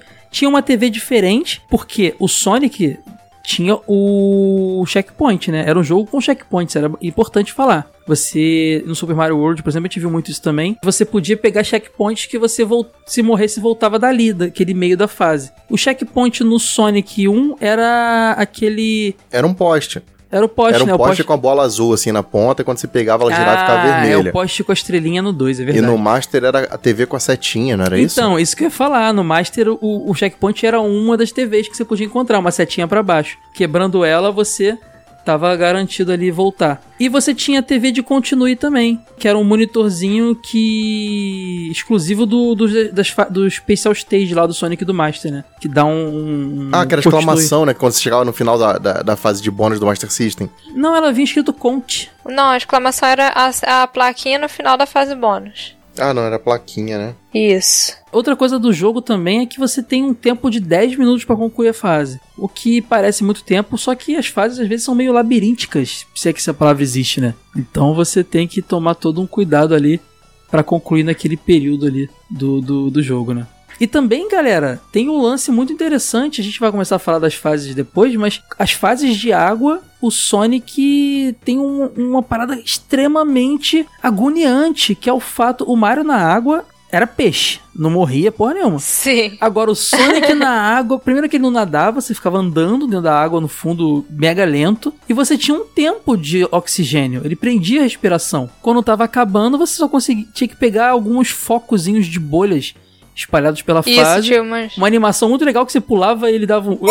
dava tipo uma respiradinha, né? Pegava um fôlego ali na Aham. bolha e aí acabava conseguindo seguir no trajeto, né? Não, e era muito bizarro, porque a música começava a tocar uma música Isso. muito assustadora quando o ar dele tava acabando. Era aquela música de tan tan tan tan tan tan tan tan tan tan tan tan tan tan tan tan tan tan Aí quando eu perdi, faz... ele fazia um barulhinho e morria, né? Era, era tenso demais essa parte aquática do sim, Sonic. Sim, isso é uma coisa que se repetiu nos outros Sonics. Eu acho que isso, esse- esses detalhes que a gente fala, que deixava o jogo tão desafiador, sabe? A gente chega, chega e diz que ah, é mais difícil do que Mario. Todo esse, esse conjunto de coisas. Imagina, você tá ali com poucas vidas, tentando perdido porque as fases da água pra variar eram meio labirínticas também, né?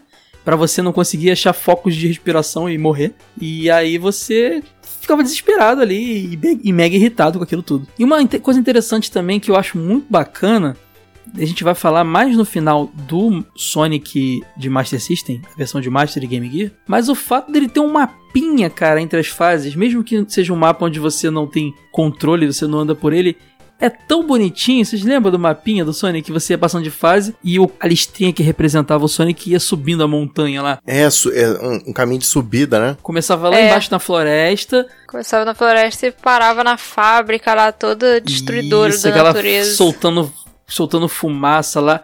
Cara, anos 90, o pessoal curtia essa- esse assunto, né, cara? Capitão Planeta, tudo, tudo tinha essa, essa, essa pegada, né? Era a pauta do momento, era vamos proteger o meio ambiente porque não vamos estar vivos para, para, Então, para aproveitar um, ele. um ano depois você teve a famosíssima Eco 92, né? Exatamente. Você vê que era um debate mesmo que, que tava rolando pra caramba, que culminou nesse grande evento que teve há pouco tempo, acho que em 2012, a Rio Mais 20, que foi a segunda. Até, até, até participei de algumas coisas, segunda etapa desse evento. E, cara, de 20 anos depois, né? E você vê que era bem uma pauta da época mesmo, cara. É até uma coisa interessante a se pesquisar. Quem quiser fazer uma monografia aí, galera aí de biologia, geografia, sei lá, quiser fazer uma é, referências na cultura pop de proteção ambiental nos anos 90, aí, ó. Já tô dando a pauta pronta aí da, da, da monografia, vale a pena. Tem muita coisa.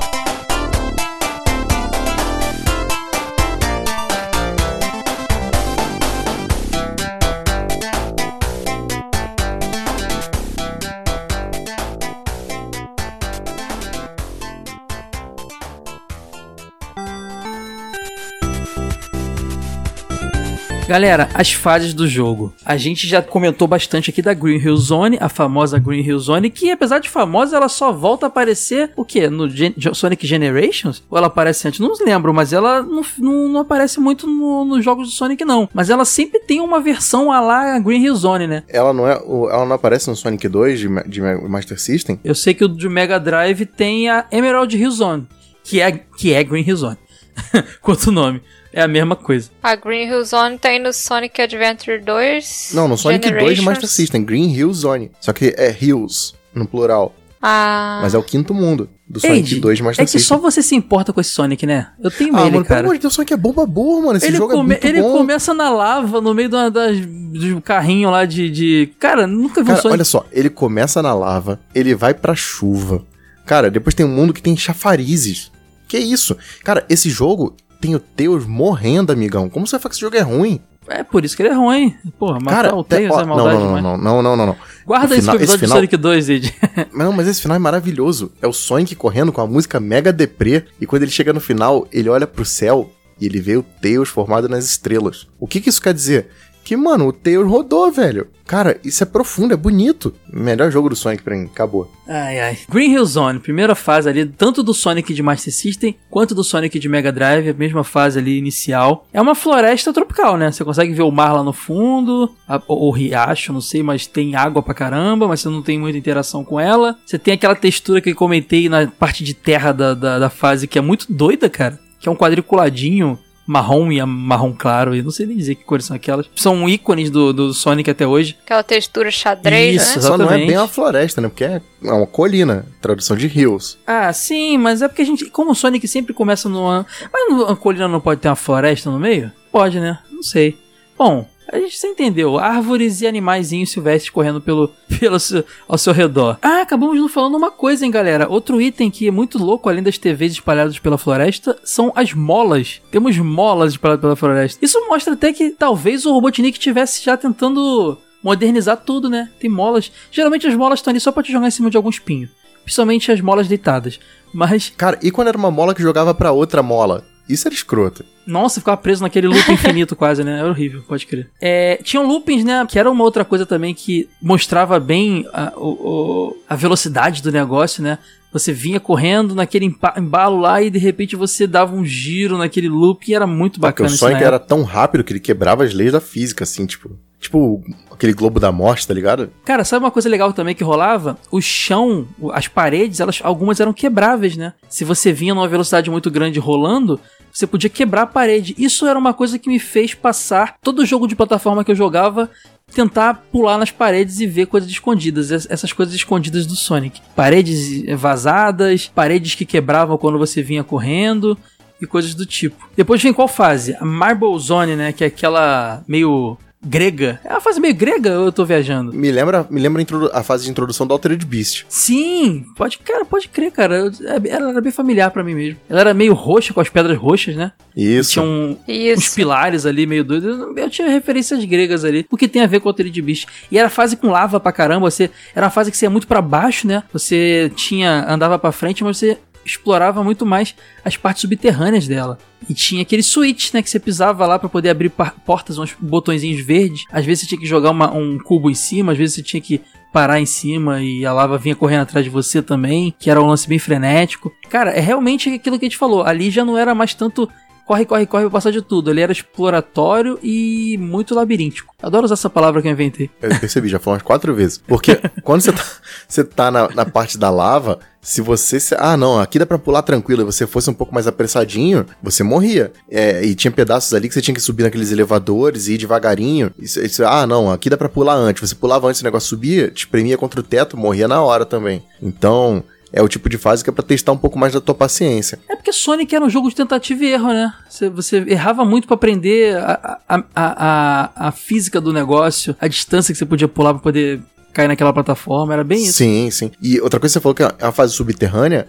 Tanto é que alguns dos inimigos da fase são morcegos, lembra? Sim. Ela, ela tem um, um- no início um, um ar diurno, mas depois ela fica bem noturna lá E embaixo da Você lembra da que tem aquele lance que dizem que tem a- a cara do Mario nas pilastras do, do lado de fora lá? Cara, eu já ouvi essa história. Tem realmente? Tem essa lenda. Ou, é, ou é só algo parecido? Parece que é o sprite do Mario 3, assim, de frente, assim, com o narigão e tal. Eu sei lá, cara, eu acho meio... Não, não vejo motivo pra SEGA fazer uma remissão concorrente dela, mas... Mas tudo bem, isso já aconteceu antes mesmo. Bom, depois vem a Spring Yard Zone, que é uma fase onde você vira praticamente uma bola de pinball. Sim. Aquele item da estrela lá que era muito irritante, que ficava, você encostava e era arremessado pra qualquer lado aleatório. Era horrível, né? Inclusive, essa fase, é, os designs, os primeiros designs dela foram pensados para ser tipo um cassino mesmo, com luzes, com neon e muito brilho. Então, acho que é por isso que o Sonic realmente, literalmente, vira uma bola de pinball nessa fase. Ah, e, e tem. Ela ainda tem meio que uma carinha disso, né? E Tem, é. meio, meio Las Vegas o negócio. Tanto é que no Sonic 2 tem a fase do cassino, que seria Tem. talvez essa ideia aí sendo concluída. Não, e depois, é- é- essa evolução do conceito do cassino acabou virando um jogo à parte, né? Que foi o Sonic Spinball. Sonic, Sonic Pinball, que eu adoro, por sinal, tanto de Master quanto de Mega. Muito bacana. Ela tem um fundo muito bacana, cara, que ela tem um fundo meio crepúsculo, sabe? Não é dia nem noite, sabe? É aquele momento ali do, do lusco-fusco, como algumas pessoas dizem, que tá anoitecendo. Entardecer. Entardecer. que muita gente diz que traz depressão, cara. Eu fico muito mal nesse horário, eu não gosto não. Depois eu fico melhor, é horrível. Eu pensei que você ia falar alguma coisa de vampiro, velho. Não, tá doido? Eu não curto essas paradas, não. É, é o crepúsculo, crepúsculo raiz, né? O crepúsculo atual, não. Aí. A gente acabou não falando da Green Hill Zone e do chefe, né? Que é o Robotnik sempre aparece no terceiro ato do mundo, né? No primeiro ele é aquele típico tradicional, ele vindo aquela bola tipo um pêndulo, né? E batendo pra lá e pra cá, bem fácil, oito batidinhas nele, fugindo do pêndulo ali da bola, você consegue vencer ele. E depois na, na, na Marble Zone lá, você tem o Robotnik... É o Robotnik na lava. Ah, tá, que ele vai jogando fogo por cima, né? É, que você tá com duas plataformas e no meio você tem lava, né? E, Isso, e ele aí vai ele aparecendo joga- e jogando Isso, fogo isso. nas plataformas. É. Cada hora ele joga de um lado. Um ejetor de lava, assim, embaixo da navezinha dele. E ele vai soltando lava e você tem que ficar pulando de um lado pro outro. Entre um salto e outro, você vai dando as pancadinhas nele. No terceiro mundo que a gente também não falou, é que... Esse, esse eu acho maneiro. Tem várias plataformas, assim, e ele tem tipo uma agulha presa embaixo da nave dele. É. E ele vai arrancando os blocos. Esse aí já é mais dificinho. Você tá em cima dos blocos e vai arrancando, vai cada vez tendo menos lugares pra você ficar em pé, né? É verdade. E Exatamente. sempre dando aquelas oito porradinhas nele lá pra, pra matar ele. Eu sempre achava mu- muita, muita porrada, mas tudo bem. Depois do Spring Zone tem o Labyrinth Zone. Aí o bicho começa a ficar pesado, assim. Eu adoro esse mundo, mas ele é mais, mais dificinho. É uma fase também que tem umas referências ali meio gregas, meio at- atlantes. Aqui, uns cristais, me lembra até Columns lá do Mega Drive, lá que tem aquelas paradas meio cristais e deuses gregos, assim, sabe? Cara, essa fase é muito bonita, muito bonita. Ela é linda, cara. É feito de água, é lindo. É, uma, é a fase que você Uhum. começa a ter contato com água, é aquela agonia que eu falei da falta de ar, né? E você tá praticamente dentro de um. Uma, sei lá, de um castelo sub- subaquático, ou uma coisa do tipo. É de umas ruínas, assim. E ela tem uma coisa que eu gosto muito, é que ela tem uns trechos de subida. Então você vê, na, na água, a jogabilidade ela já é um pouco mais lenta, né? E aí você tem uns pedaços que você tem que ir subindo, assim, de plataforma em plataforma. E quando você erra o salto ou algum inimigo te atinge, você cai lá pra baixo. Mas não é só voltar a subir tudo de novo. Tem a questão do oxigênio. Então, normalmente, quando você caía de um trecho muito alto, já era morte certa. Ou então você tinha que voltar desesperado. Você ignorava o caminho, a progressão pro, pro sentido do final da fase, pra tentar voltar um pouquinho e ver se achava algum ponto que tivesse oxigênio pra fazer tudo de novo. Isso às vezes podia ser um pouco frustrante. Já era um, um- um nível, uma camada a mais de desafio no jogo. É, e você tinha os espinhos que apareciam nela, por ela ser um pouco. Como eu vou dizer? Uma fase arcaica, né? Eles eram tipo lanças que, manuais que saíam assim. Do tinha nada. umas gárgulas que cuspiam fogo. Era bem legal, cara. Era, tinha seus próprios. ele- As fases do Sonic tinham seus próprios elementos, dependendo do contexto, né? Do, do conceito. Era muito É, não- legal. não era uma repetição de elementos, você via numa fase só mudava o ambiente, o cenário. Cada fase tinha seu próprio folclore, assim, era um mundo bem, bem fechado. E o Robotnik dela, o chefe, era você subindo uma. Ela é totalmente. É, É uma escalada, é, né? Vertical, é. Você ia pulando de plataforma em plataforma, como eu disse, com lanças aparecendo pra te espetar e gárgulas cuspindo fogo. E nisso que você ia subindo, você ele também ia subindo na sua frente, você tinha que tentar acertar ele oito vezes e no final você conseguia chegar numa, numa plataforma horizontal e vencer ele, né? Quando você chegava nesse Robotnik, você percebia que o jogo tava só te treinando pra enfrentar ele, porque nesse você não pode nem pensar em cair. Depois vem a Starlight, né? Que é aquela fase noturna do, do Sonic. Maravilhosa, a melhor trilha sonora do jogo. Cara, lembra que tinha uns robozinhos que se você chegasse perto deles, ele ficava piscando e explodia e saía um monte de, de raiozinho assim, tipo uma chuva. Cara, isso era muito maneiro. Eu adorava. Eu ia correndo, aí ativava todos de uma vez só, depois Uhum. voltava assim, ficava meio de longe assistindo tipo aquele inferno de, de bolinhas caindo. Cara, essa fase era muito boa. Era outra fase que dava pra você. Tinha alguns trechos de velocidade. O jogo já, já se tornava um pouco mais É, acelerado ela, de ela novo. lembrava um pouco a primeira fase nisso. É, né? tem bastante crer. loop, tinha umas rampas, umas ladeiras, assim. Tinha uns pedaços que tinha umas sacanagens, tipo, tinha aquele bichinho que tinha umas tipo, bolas de espinho em volta, se você vacilasse ele te matava, mas mesmo assim tinha uns trechinhos que dava pra você acelerar um pouquinho mais de novo. É bom, né? Você acabou de ser de uma fase super lenta também, né? Pra dar uma quebrada. E ela tinha aquelas hélices que te, fazia, te arremessava também, o vento, é, né? pode crer. A fase d'água também tinha isso, também fazia você ir nadando mais rápido. E ela era uma fase urbana, né? Parece uma área industrial, assim, tipo, tem a cidade ao fundo, o céu estrelado, prédios. Tem uma cara meio de cidade grande, tem uns postes, assim, com cara de poste de luz, assim. Tem essa pegada aí. E o Robotnik dela é muito doido, que tem umas gan- três gangorras e ele fica jogando bolas de espinho. Ah, e você tem que fazer bater nele, né? Fazer bater as, as bolas de espinho nele. Quando cai de um lado, você pula no outro pra jogar pra cima. Você pode também pular e bater nele, né? É, mas isso é uma coisa que tem na fase também, assim. Sim, é outro elemento da fase, exatamente. E depois vem Agora a, a é o Scrap inferno Brain. na Terra. A música dessa fase é muito boa, mas ela é bem chatinha. tem uns raios, essa fase aí, nossa, loucura. Essa aqui não só industrial, como ela aparece dentro de uma caverna. Tem os prédios no fundo também, só que são os prédios mais modernos, né? Meio futuristas. Cara, sabe o que que ela Como se fossem indústrias, né? Como se fosse Sim, uma área industrial. Sora, olha bem essa. Você que curte, você vai se ligar. Olha bem esse fundo da, da, da, da Scrap Brain, com esse tom meio vinho e esse estilo de prédio. Não parece um pouquinho os cenários do Blade Runner, cara? Aqueles arranha-céus do Blade Lembra. Runner? Cara, é Ela- muito Blade ela é bem Runner, sci-fi, cara. assim, Sim, né? ele é- agora, nossa, minha cabeça explodiu. É muito Blade Runner, cara. E essa fase é cheia do, das- do, do chão que abre pra você cair. Não, essa fase é cheia de armadilha. E, cara, tinha um porquinho muito bonitinho com um focinho verdinho que soltava bolinhas. E ela também é cheia da- dos switches pra abrir portas. Ela, ela, ela é bem complicada. Bem complicada. Ela junta muitos elementos de todas as fases anteriores, né? Ó, essa fase sim, vou usar sua palavra favorita aqui. Essa fase sim eu acho labiríntica. Tu gostou, né? Gostei, gostei. Vou passar a usar isso todo episódio agora. Igual você fala com Richter, eu falo labiríntico. Não, e ela tem tudo. Tem água, ela tem tudo, cara. É impressionante. Se tinha uma coisa que me irritava nessa fase era aquela lagarta rosa cheia de espinho. Meu Deus do céu, passei sufoco com Então, mas é porque lá. a gente acha que todo inimigo é só pular em cima e ele morre, né? E no Sonic nem Ah, sempre é assim. Exatamente. Tanto no de Master quanto no de Mega, tem inimigos que você tem que vir rolando de frente, assim, devagarinho contra ele pra bater tentar na matar. cabeça. Acho que até se você pular, mas acertar certinho na cabeça, você consegue matar. Sim, é que geralmente eles deixavam ela em lugares que pegavam de surpresa, então já É, sabe, cara, né? só, só do fato de esse bicho surgir num dos últimos mundos do jogo, depois que você já matou uma centena de bichos matando, pulando na cabeça, já é uma trollagem absurda. Você fala, ah, mais um. Aí você pula e se lasca. Exatamente. Tudo bem que tinha os espinhos ali, era bem visível, mas a gente não imagina, né? Ah, E, e esse mundo, ele tem uma parada que, que eu acho maneira, é que ele não tem mais a argola em abundância. É um mundo que dificilmente você vai pegar 100 argolas e fazer uma vida, porque, tipo, se torna um item mais escasso, que é justamente pra aumentar o nível de dificuldade da fase. Ele não tem chefe. Você no final pode seguir o caminho por cima ou por baixo e vai pra Final Zone. Porque você já tá ali na base do, do Robotnik, né? Então você só vai para pro, pro momento final mesmo, da, da fase final, ali onde você enfrenta ele, que é meio que uma evolução. Ela é muito. A Final Zone é muito parecida com a, com a Scrap Brain Zone, né? Quase que uma continuação direta daquilo ali. É, eu acho que é a continuação, né? É, ela tem uns lances meio elétricos ali, tem uns elementos novos ali. E aí você chega na batalha final que é muito louca, né? Cara, ele tá. Ele fi- fica subindo as plataformas quase como elevadores, ele fica dentro. E ele fica rindo da tua cara ali. É, enquanto tá. E essa plataforma, ela vem tanto de cima quanto de baixo, então ela te esmaga. Enquanto isso também fica caindo umas bolinhas elétricas. E, Resumindo, é bem difícil. É muita coisa pra você se preocupar na tela, né? E aí quando a plataforma vem, você tem que não estar em cima ou embaixo dela e ainda ter tempo de pular e bater nela.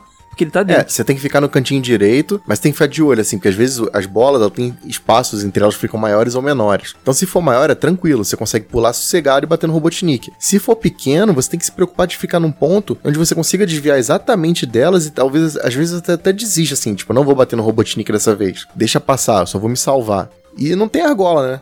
Também tem isso. Depois disso, você tem o final do jogo, que é muito rápido, né? Ele aparece em Green Hill Zone de novo, correndo que nem um louco, enquanto os bichinhos circulam ele, a lá Branca de Neve, os passarinhos rodando em volta dele, os bichinhos todos felizes em volta dele, comemorando. Ah, ele bela tá lá visão. e um. Como a gente falou anteriormente, se você conseguir todas as É esmeraldas, né? verdade. E aí depois ele pula e aparece grandão na tela lá, com o dedo pra frente, tipo, apontando pra você e Sonic the Hedgehog do lado. Muito bacana isso. E quando você não consegue as esmeraldas, o que acontece? O Robotnik vi- vira pra você e fica jogando as esmeraldas de mão em mão e falando que, ó, você ganhou, mas não ganhou de verdade, né? Ganhou a batalha, Faltou mas não ganhou a aí. guerra. Pois é. É, tô aqui. Foi, ah, trosley. É, você não vê o final verdadeiro, né? Agora, vamos falar da fase bônus do, do Sonic, né? Nossa, é muito gostoso, cara. Que musiquinha boa. É, do estádio especial. Cara, você acha mesmo? Porque, primeiro, pra você entrar nela, você tinha que ter quantas argolas e você tinha que no final aparecer uma argola gigante e você entrava dentro dela, não era isso? Era, exatamente. Você pegava argolão no final da fase. Era o quê? 50 argolas, eu acho? Eu achava muito caótico essa fase aí. Ah, mas era muito bonitinho, vai. Começa pela música, que era mó Uns cândida.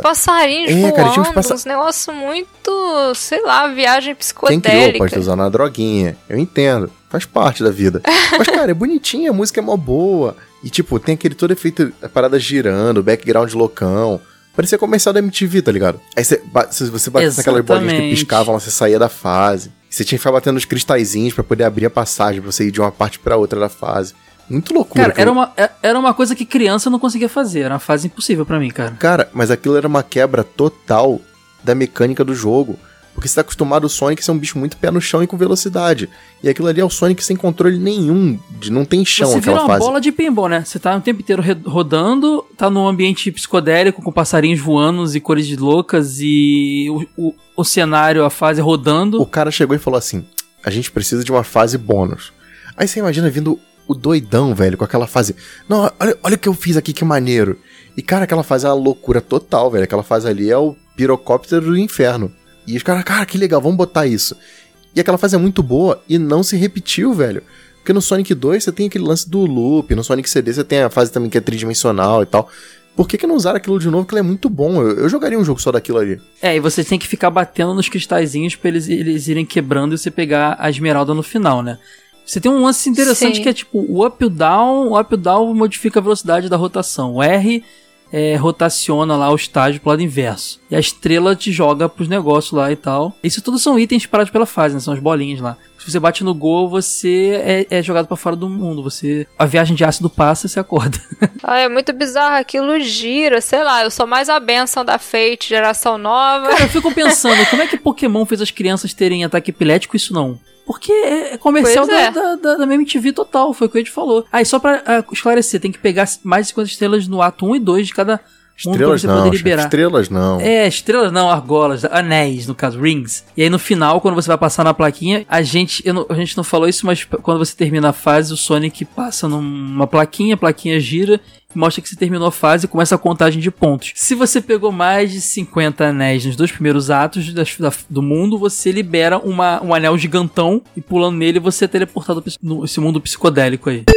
Já no Sonic de Master, você tinha a Green Hill Zone no início, muito parecida com a Green Hill Zone também do, do Sonic de Mega Drive. Você tinha depois a Bridge Zone, que era uma Green Hill Zone, só que com pontes, muitas pontes e cachoeiras. Mas era meio lenta, ela tinha slowdown e tal. Era uma fase ah, isso, que, mais. isso é uma coisa interessante. É, o, o, o Sonic de Master ele tinha muito slowdown. E essa fase então tinha muito slowdown. Tinha um caramujo com espinha nas costas que quando você batia nele era batata, velho. O jogo ia ficar lento. Era sabidamente Pois é, conhecido de quem joga aquilo ali. Tem um trecho que o jogo fica lento obrigatoriamente. Mas assim, fazia parte do charme do jogo pra mim. Uma mudança que foi meio que fundamental nesse jogo é que agora as esmeraldas, primeiro, não eram tão fundamentais assim, e segundo, que elas deixaram de ficar na fase bônus e agora ficavam escondidas espalhadas nas fases fases. É mesmo. verdade. Lembra que a gente falou no, no episódio de Cast of eu volto a falar dele aqui, que a versão de Ma- Mega Drive era uma coisa mais. Vai, vai andando e passando dos inimigos e concluindo a fase com mais velocidade possível. Tinha o lance da maçã até correr atrás de você e tal. Já o Cast of Illusion de, Mega, de Master, ele era uma versão mais explora, de exploração e tudo mais. Você tinha que achar itens escondidos e tal. E a gente comentou que o Sonic também era assim. Pelo fato do lance da velocidade ser uma limitação pro hardware do Master, né? Daquele jeito que é no Mega, a gente tem um lance mais de exploração no, no Master System. Então, como a senhora disse, as esmeraldas ficam escondidas nas fases, cara. Isso era muito mais divertido, ao meu ver, do que aquela, aquele bônus psicodélico que o Ed gosta. Você tinha que descobrir onde estava cada esmeralda na fase. Às vezes tava embaixo de uma plataforma que você tinha que cair, achando que ia morrer, mas não, não ia morrer. Não, mas eu gosto dessas também. E a gente tem ali depois a Jungle Zone, que é, aí é floresta mesmo, né, Ed? Aí você me corrige. Essa aí é sinistra. É muito maneiro.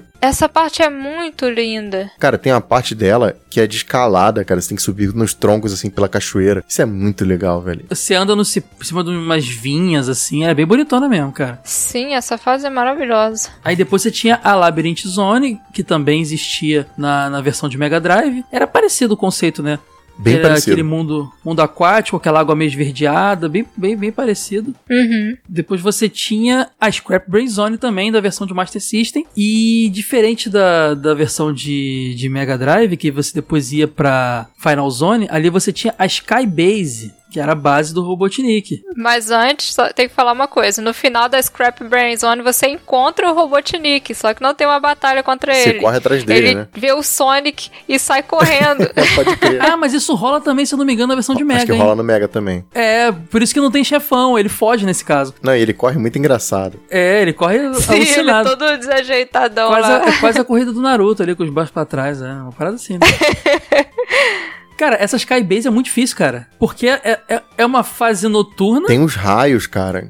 sim, numa base no, no alto, assim, no... Parece um Zé... Eu, eu via como um Zeppelin na época, tipo um Zeppelin, assim. É, parece Zeppelin. E ela é escura, só que de vez em quando aparecem uns raios nela que clareiam um pouco pra você ver, mas ao mesmo tempo que clareiam, eles podem te dar um choque. É, a única referência que você tem é que ele sai de uns cristais, uns losangos, então você fica olhando ali, de- contando o tempo que você pode passar por eles ou não. Acho que a ideia dessa fase foi o seguinte: os caras falaram assim: ó, nesse jogo não vai ter como colocar aquela fase bônus cabulosa pra caramba. Então vamos fazer os caras sofrerem bem no final do jogo. Aí criaram a Sky Base Zone, que é uma fase horrível. É uma fase com nível de dificuldade muito ruim. Muito ruim. Eu sofro demais, me frustrava totalmente nessa fase. E você tem nela uma coisa muito parecida com aqueles canhõezinhos do, do navio do Copa, sabe? Que ficava Sim. localizado na fase atirando em você, pois é. Aquele navio do final é muito navio do Mario Bros 3, né? Não? Sim, É, eu pode acho crer. também. Não é um navio, né? O dele é voador, né? É um Ah, mas o do- do Zeppelin, Mario 3 como também era o voador. Ed falou. Mas é muito a cara daquele navio voador lá Pode do Mario. crer, essa fase é idêntica ao conceito do navio voador do Mario.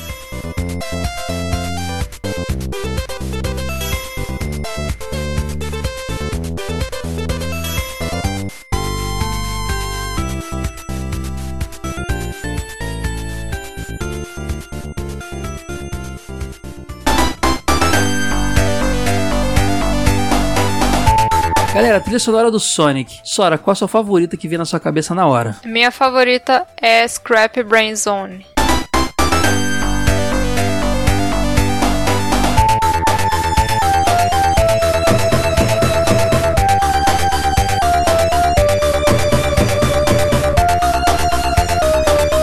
É, então, mais especificamente a Scrap Brain Zone do Master System.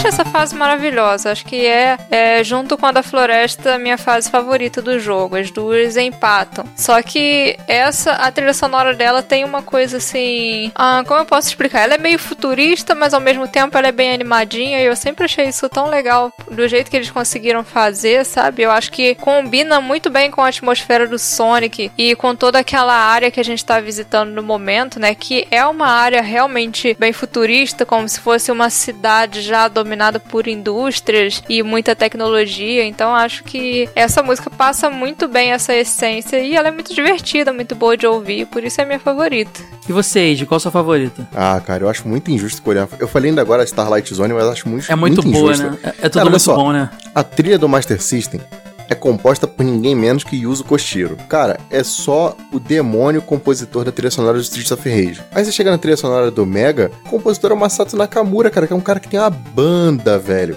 Tem uma banda. Ele tem- não só tem uma banda, como ele é casado com aquela moça lá da, que era daquela banda que canta a trilha sonora do, do Bleach, como é que é o nome? High Might Color, nome da banda. Isso. Cara, isso, ele é isso, cara. O cara é casado com uma rockstar. Então, é, é meio O nome dela é Makia. Meio criminoso escolher uma música só. Deixa eu pensar. Acho que eu vou, vou ficar com a, da- a Starlight Zone mesmo.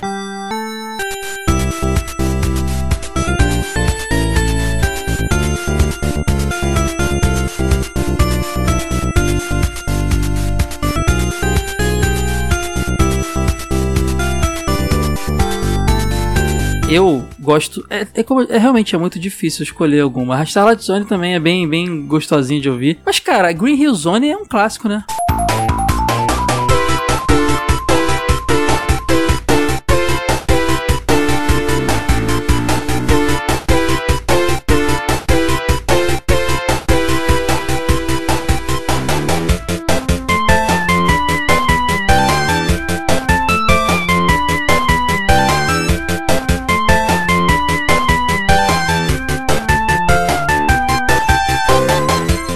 Início. Como é que é? Ah, gente, vocês não me sacaneiam, não. Mas sério, sério. Melhor interpretação da música. Vai perder, a, vai perder a vaga aí, Sora. Cara, essa música, ela define Sonic, cara. Apesar de ser da primeira fase do Sonic 1, mas ela define Sonic. Ela, na minha opinião, é, ela é mais clássica. Não vou. Não sei se ela é mais clássica, mas ela é tão clássica quanto o título. A, o, o o- a música de título do Sonic, aquele. Tan, tan, tan, tan, tan, tan, tan, tan, tan.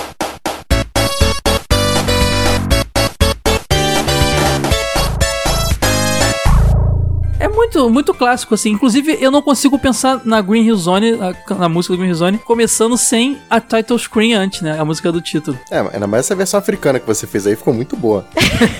Percussão, cara, aqui é cultura brasileira misturada. Cara, mas ó, coisas que devem ser mencionadas. A música do- dos boss.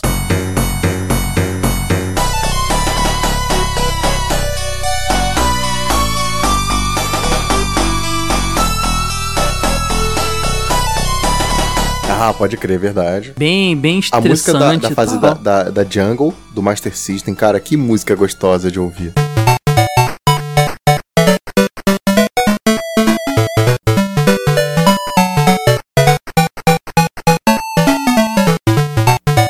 Ela é muito maneira. A música do Special Stage, que realmente, cara, olha só.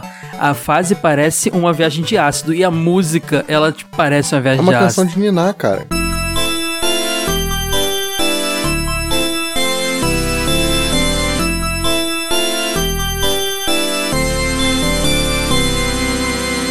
Ela Não, ela parece uma música que tá com um disco meio slow, sabe? Sabe? Deve ter uma versão meio dark dessa música, assim, deve ser muito maneiro isso. Nossa. É uma música que poderia ser colocada numa creepypasta. É, pode crer. A musiquinha do, do fim de fase, Act Clear também, é clássica. Tananana, tananana.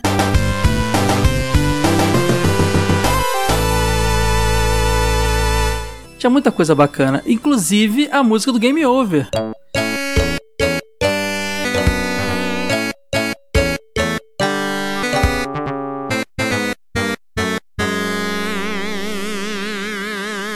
Que era uma variação também lá da abertura. Ah, é, pode crer, tem meio com um tomzinho assim de É, sarcasmo, a deboche. versão da música de introdução, só que com uma espécie de trompetinho desafinado ali, era muito bacana.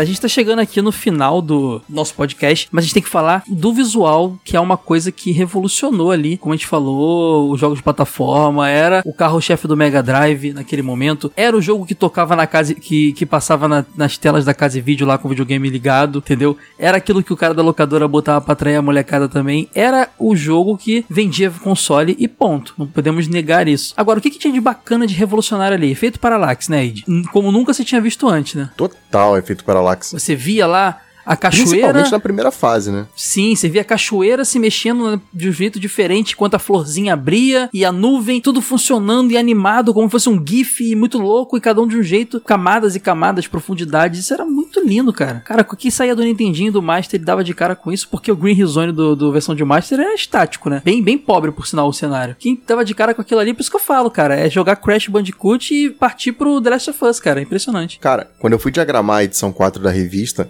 e eu fui catar os assets do jogo, eu tentei brincar muito com isso. Então, vamos supor, eu tenho um pedaço que eu tentei usar looping e no outro eu tentei usar cachoeira. E é muito gostoso quando você pega todos esses elementos soltos e você vai tentar fazer as composições assim, você pega a cachoeira e tem as pedras na frente, mas tem as montanhas atrás e tem a água na frente pra depois, bem depois você chegar no, naquele quadriculado da fase e você vê o quanto aquilo é rico e o quanto aquilo é complexo de você montar, de você encaixar uma peça na outra, de você saber, sabe, fazer a continuação, fazer aquela ligação. É, Uhum. é um negócio muito rico que você só percebe quando você bota a mão na massa pra fazer. Diagramar a revista do Sonic foi uma coisa muito gostosa. Provavelmente eu vou repetir isso quando tiver uma edição impressa do Sonic. Eu quero fazer, eu tô louco pra fazer isso. Mas foi aí que eu comecei a entender melhor a estrutura daquela fase e que aquilo não era só aquela coisa que encantava. É também um trabalho muito minucioso, sabe? É é como lapidar um diamante aquela fase. É fantástico. Se diagramar é assim, imagina fazer o game design do jogo. É, não é? Combinar aquilo tudo. legal. Sem contar Sonic, né? Que era um jogo que você tinha que pensar muito na física. Sim, total. Outras coisas, cores. As cores também, paleta de cores incrível que o jogo tinha. Era como você falou, azul com laranja. E, cara, a fase bônus é a, Special Stage, é o exemplo ideal pra você ver a riqueza de cores desse jogo. A, a velocidade também, né? Que é o,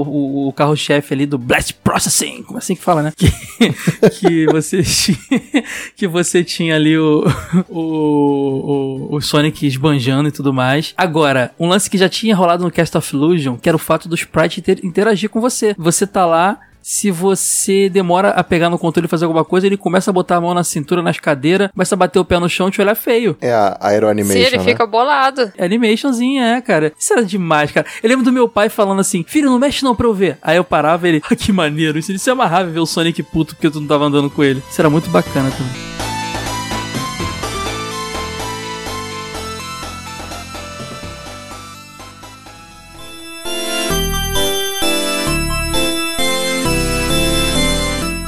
Chegou aquele momento da gente ver como é que as revistas antigas de videogame falavam do tema principal do episódio. E vamos falar de Sonic, obviamente, do primeiro jogo. Começando aqui pela revista Super Game número 1, veja você, revista que era dedicada ali à SEGA antes de se, jun- de- de se juntar com a Game Power e virar Super Game Power. Ela trazendo na capa o Sonic, dizendo Sonic o lançamento do ano. E Sonic chega a mil por hora. E traz um reviewzinho do jogo ali, é, algumas informações ali sobre itens, inimigos e coisas do tipo, bem resumido mesmo. E ela fala lá dentro assim: é, os quentes do mês. Ninguém é mais rápido que Sonic. O porco espinho supersônico. Aí, como a gente falou, né? Que a Tectoy vendia ali o release do personagem como o porco espinho, né? E nenhum outro jogo do Mega Drive é tão bom, divertido e gostoso. O que cá entre nós não é, um, não é pouco. Sonic, o jogo, é simplesmente o lançamento do ano no Brasil e afora. E ele falando dos, dos primeiros Sonic do Mega Drive. Outra revista que falou do Sonic também, que a gente não pode esquecer, é a Ação Games número 8, que trazia na capa o Sonic uma ilustração muito louca ali, é, com vários itens, televisões, postes, anéis, inimigos e tal. E a frase: As mil faces do Sonic. Ele vira poste, muro, argola, o que você quiser. Quando a pessoa que já jogou o jogo lê isso aí, fica meio confuso, né? Como assim ele vira isso tudo? Dentro tá lá. Especial Top Secret, a gente já percebe que é alguma coisa de segredo. Aí vem o textinho: Você não sabe como o Sonic é poderoso. O porco espinho vira pedra aí, porco espinho de novo. O porco espinho vira pedra, mola, argola e outros bichos. Luta com inimigos para lá de esquisitos e viaja por lugares absurdos. É isso aí. Com a nossa super dica, o jogo do Sonic pira do jeito que você quiser. Aí vem a tal super dica lá embaixo. Ele ensina você que na tela de apresentação você pode pressionar em sequência o cima C, baixo C, esquerda C, direita Start e deixar o A pressionado, que vai abrir o que eles chamam de modo de edição, que nada mais é do que o Debug Mode, né? E ali você consegue alterar o sprite do Sonic para um sprite de algum item, inimigo, coisa do tipo. Então é só um Debug Mode mesmo ali que você consegue fazer várias loucuras ali trocando os sprites. É bem divertido assim, depois que você zerou o jogo, não sabe o que fazer, dá pra dar uma zoada no Debug Mode. E era a informação que a Ação Games estava trazendo ali, só que vendendo de uma forma muito louca, né? Como se fosse um, um, uma função do personagem, assim, que não, não tinha realmente. É sempre muito bom lembrar as, a, as formas como as antigas revistas retratavam, se referiam e tudo mais aos jogos. Tá aí o grande exemplo aí que ele era tratado realmente como um porco espinho, tanto pela Tectoy quanto pelas revistas.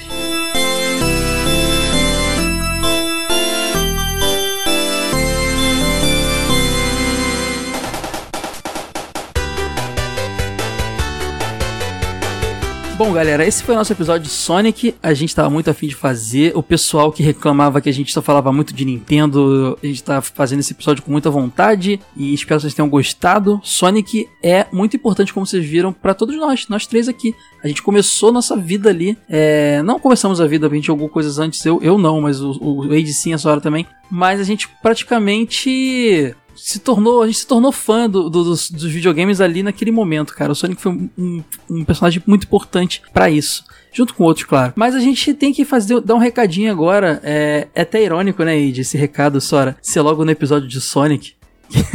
é... Parece que é proposital, gente... né?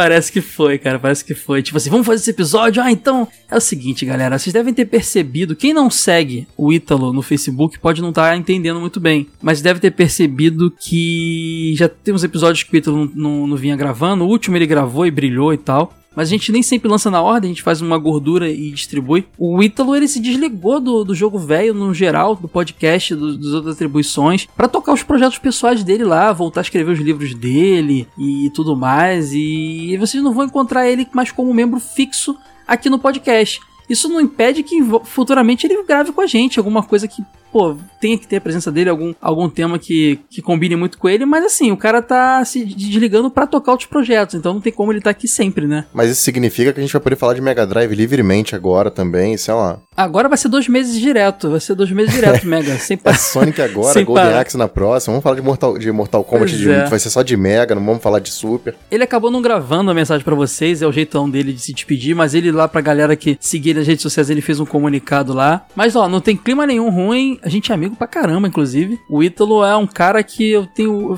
um dos motivos, uma das coisas mais importantes que aconteceram desde que eu entrei no jogo no jogo velho foi conhecer o Ítalo e mais essa galera toda. Ele só não é mais um membro fixo, né? Mas ele vai tá sempre por aí, cara. Procura, ó, vou falar mesmo, procura o cara nas redes sociais aí, ele é mó gente boa, vai interagir com vocês. E isso não quer dizer que, como eu repetindo, que ele não possa participar de projetos futuros como convidado, né? Cara, eu lembro que o Ítalo entrou pro site quando a gente ainda tinha uma estrutura muito melhor. A gente não sonhava em ter podcast, nem revista impressa, então, putz, isso aí era um sonho utópico. E o Ítalo me ajudou muito em muitos momentos, assim, de, pô, a gente precisa lançar texto e tal. E ele dava um gás, lançava quatro, cinco textos que nem um louco, um atrás do outro. O Ítalo é uma máquina de escrever ambulante. É justamente por ele ter esse anseio de escrever que ele sentiu que talvez tivesse, sei lá, a gente tivesse muitas atribuições e estivesse impedindo ele de fazer os livros, que é a coisa que ele mais gosta de fazer. Mas é, se a gente tá aqui hoje, se a gente conseguiu tudo que a gente tem, boa parte é dedicada a ele. Então, é um grande amigo nosso aí. Com certeza tá no coração dos velhos. Inclusive no podcast vale muito agradecer ele, porque a gente quando começou, é, a presença dele aqui foi fundamental, porque é tipo sala de aula nova, né? A galera se conhecendo, já era amigo do Wade, mas conhecendo mais a Sora e tudo mais. E ele é um cara que quebrou o gelo, né? Ele é um cara que trazia humor, então isso facilitou muito pra gente. Foi muito natural começar o podcast, então nos tornarmos tão próximos, e com certeza por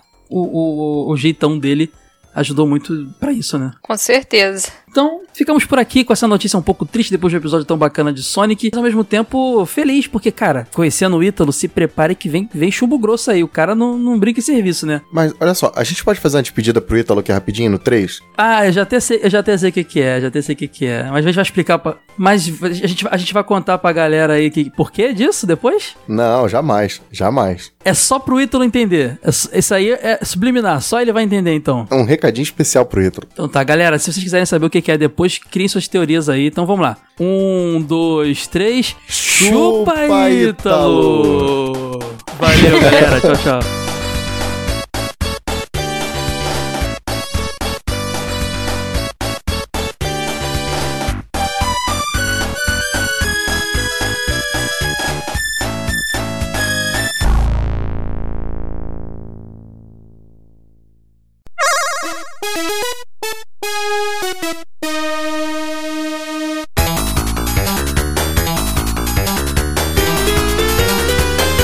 Aí, Soraya, estamos nós aqui hoje, eu e você, só pra fazer a leitura de e-mails do pessoal. O Caio hoje não tá presente aqui com a gente, tá cumprindo uma missão de riqueza, deve estar gastando os milhões dele lá comprando bonequinhos e jogos. Deixou pra gente a missão de ler os comentários do pessoal no nosso episódio de mascotes esquecidos. E aí, tudo bem? Tudo bom. Ouvi rumores de que ele está jogando Rista, zerando o jogo pela milésima vez e deixou a gente aqui, ó, gravando comentário. Ou ele tá chorando no cantinho porque a gente meteu o pau em Rista sem ele saber também, né?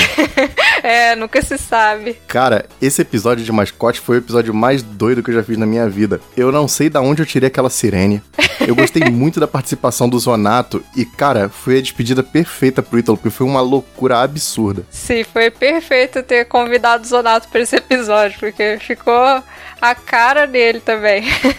Verdade. Antes, eu queria dar um recadinho pro pessoal. É, a gente tá botando bastante vídeo lá no nosso canal no YouTube. É, a gente comentou isso no começo do episódio, mas vale frisar. Então eu queria que vocês assistissem lá o, o nosso conteúdo e que se inscrevessem, compartilhassem tudo mais, dá aquela força pra gente, a gente tá começando ainda. É youtube.jogovelho.com.br. Além disso, é, a gente tem as qualificações lá no iTunes, que dá uma super força pra gente, dá mais relevância pro nosso projeto e faz com que a gente seja conhecido por mais pessoas. Então, se você tem uma conta no iTunes, vai lá, dá cinco estrelinhas pra gente, tanto no TV de tubo quanto no jogo velho, ajuda a gente a ficar melhor qualificado e chegar a mais pessoas.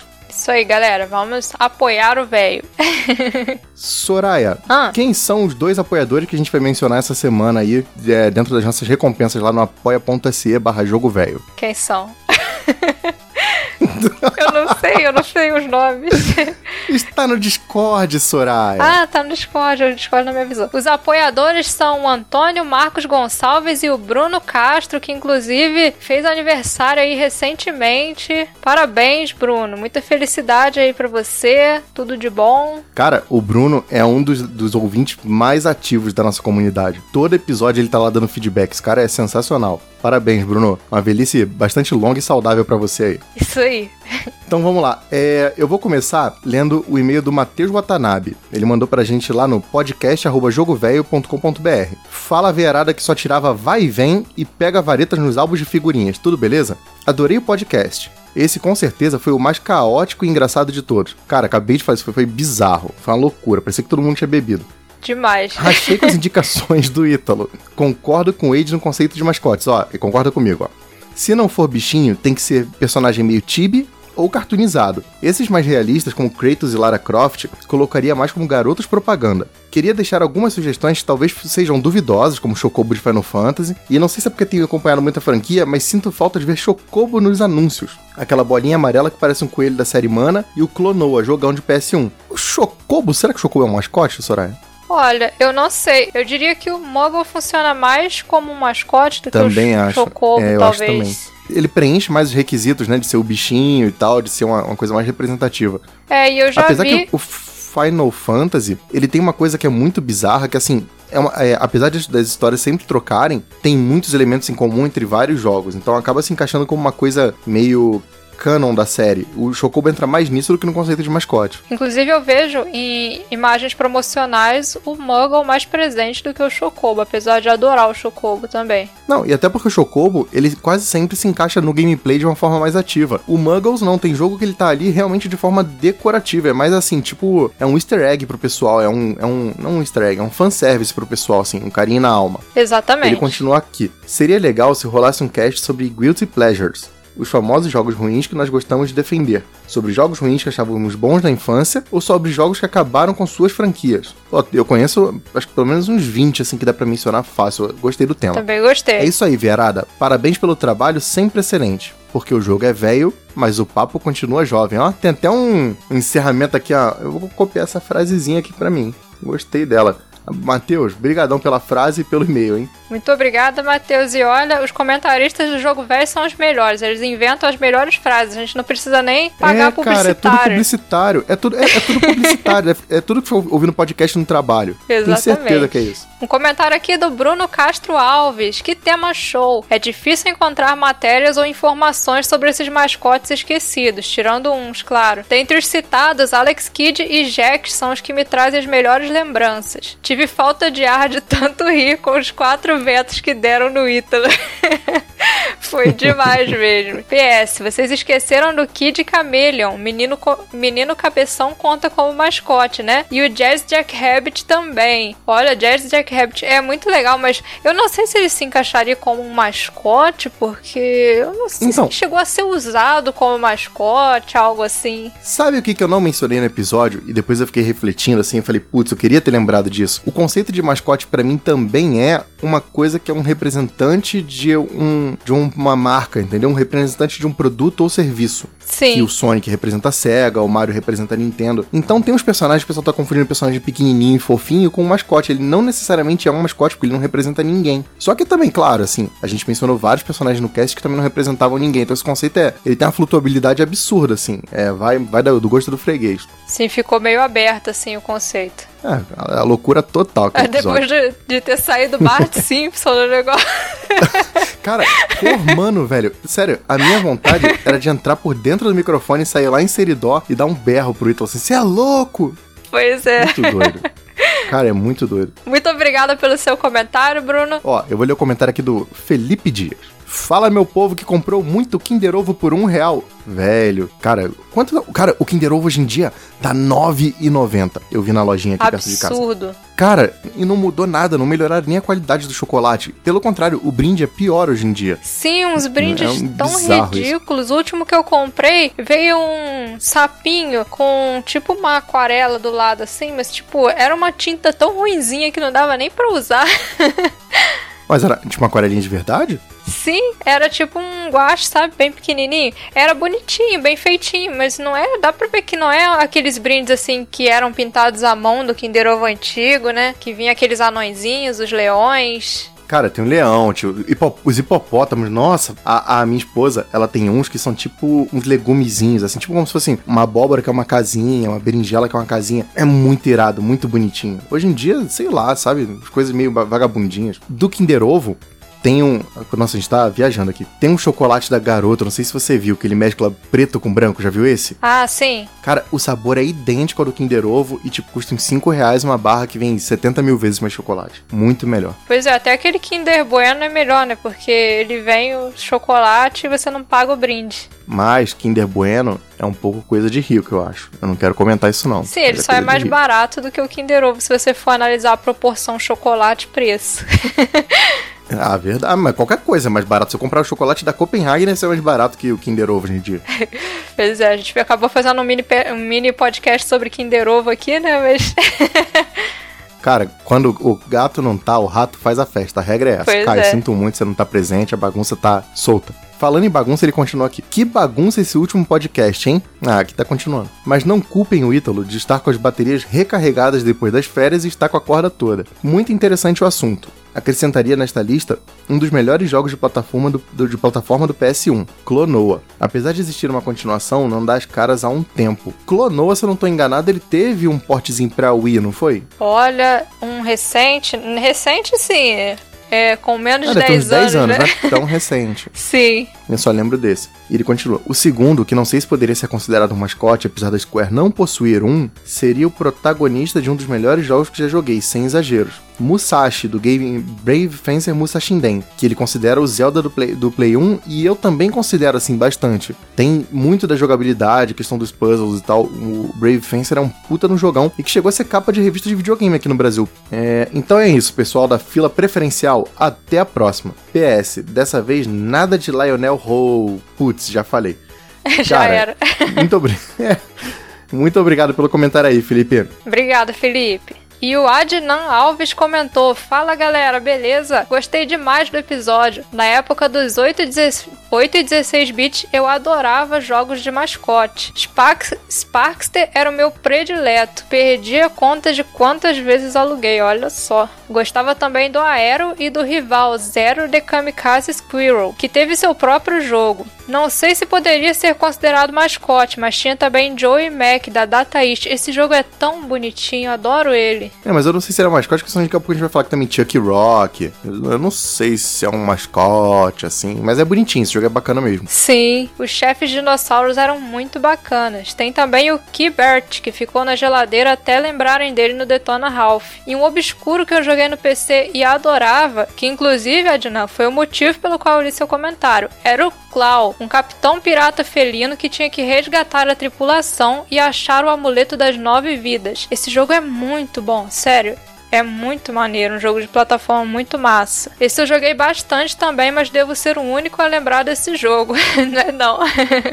Abraços, galera. Abração pra você, Ednan. Muito obrigada. Deixa eu ver se eu lembro desse jogo aqui, porque eu acho que eu já usei até uma imagem dele numa diagramação da revista Jogo Velho. Não, eu não usei, mas eu lembro do personagem e lembro do jogo. Boa, boa sugestão aí. Uhum. Bom, continuando aqui, Sora, tem a mensagem do Leonardo Silva. Fala aí, veiarada que tá doida pro relógio dar meio-dia e tomar aquela dose de cachaça da roça. Meu Deus. Não, tô doido pra tomar cachaça da roça, não é não. cachaceiro, não, só o Caio.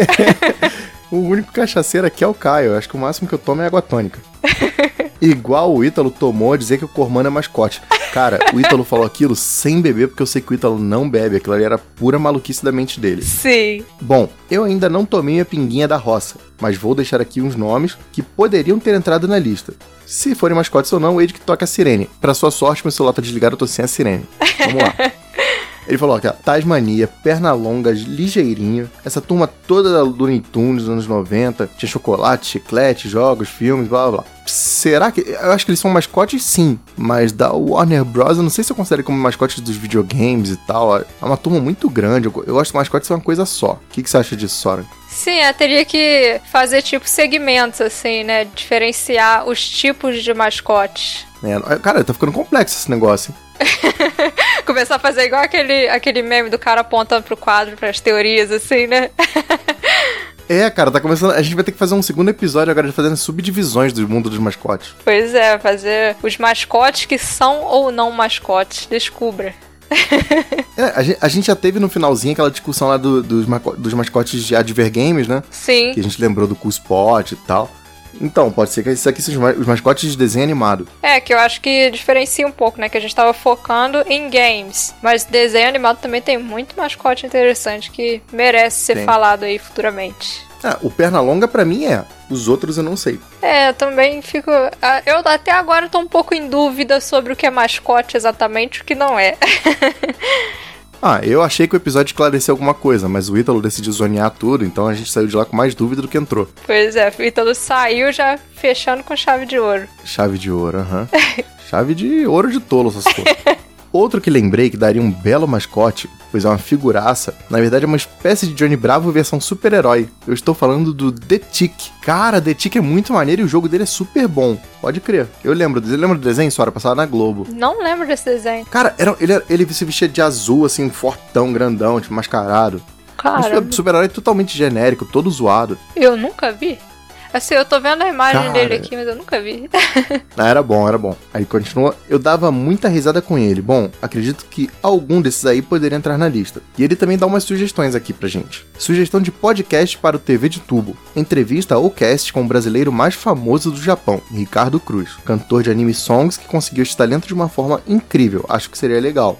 Sim. Tá anotada a pauta, é uma boa sugestão mesmo. E pro jogo velho ele mandou: Aqui a gente interage bastante, ou na maioria das vezes sobre jogos de Mega Drive e Super Nintendo, que é maravilhoso por sinal. Mas seria legal se tivesse algo sobre o jogo velho de PC de antigamente. Aí, Sora, é a tua, a tua praia, ó. Concordo Time plenamente. Commando, Warcraft, Twins and Odyssey, Carmageddon, Doom e por aí vai. Cara, eu acho que cada um desses até merece um episódio individual, na verdade. Por exemplo, o Doom dá pra gente falar tranquilo por duas horas numa boa. Carmageddon pode entrar no episódio de jogos proibidos e tal. Twinsy também, ideia. são dois jogos, mas que tem muita Sim. coisa pra falar. Cara, imagina um episódio só de Warcraft. Nossa, só, só do Warcraft 2 eu faço um episódio tranquilo. Tem, esses jogos tem muita coisa pra falar. Geralmente tem uma, uma lore muito grande esses jogos de PC, assim. Sim, sim. E aí ele se despede. Até a próxima veiarada mais louca do Brasil. Abraço. Abração, Leonardo. Abraço, Leonardo. E pra fechar aqui o comentário do Rodrigo Davete. Fala, veiarada. Excelente programa. Quase passo mal de tanto rir. Esse Ítalo é uma figura mesmo, concordo. Conheço e curto todos os mascotes comentados, com uma exceção. Captain Havoc. E, e me chamou muita atenção. Com certeza vou jogar. Também não sabia dessas versões de PS2 do Echo e do Knight. Falando em Knight, chegou a sair uma sequência para o Wii em 2000 2007, mas não era muito boa aparentemente. Eu nem fiquei sabendo.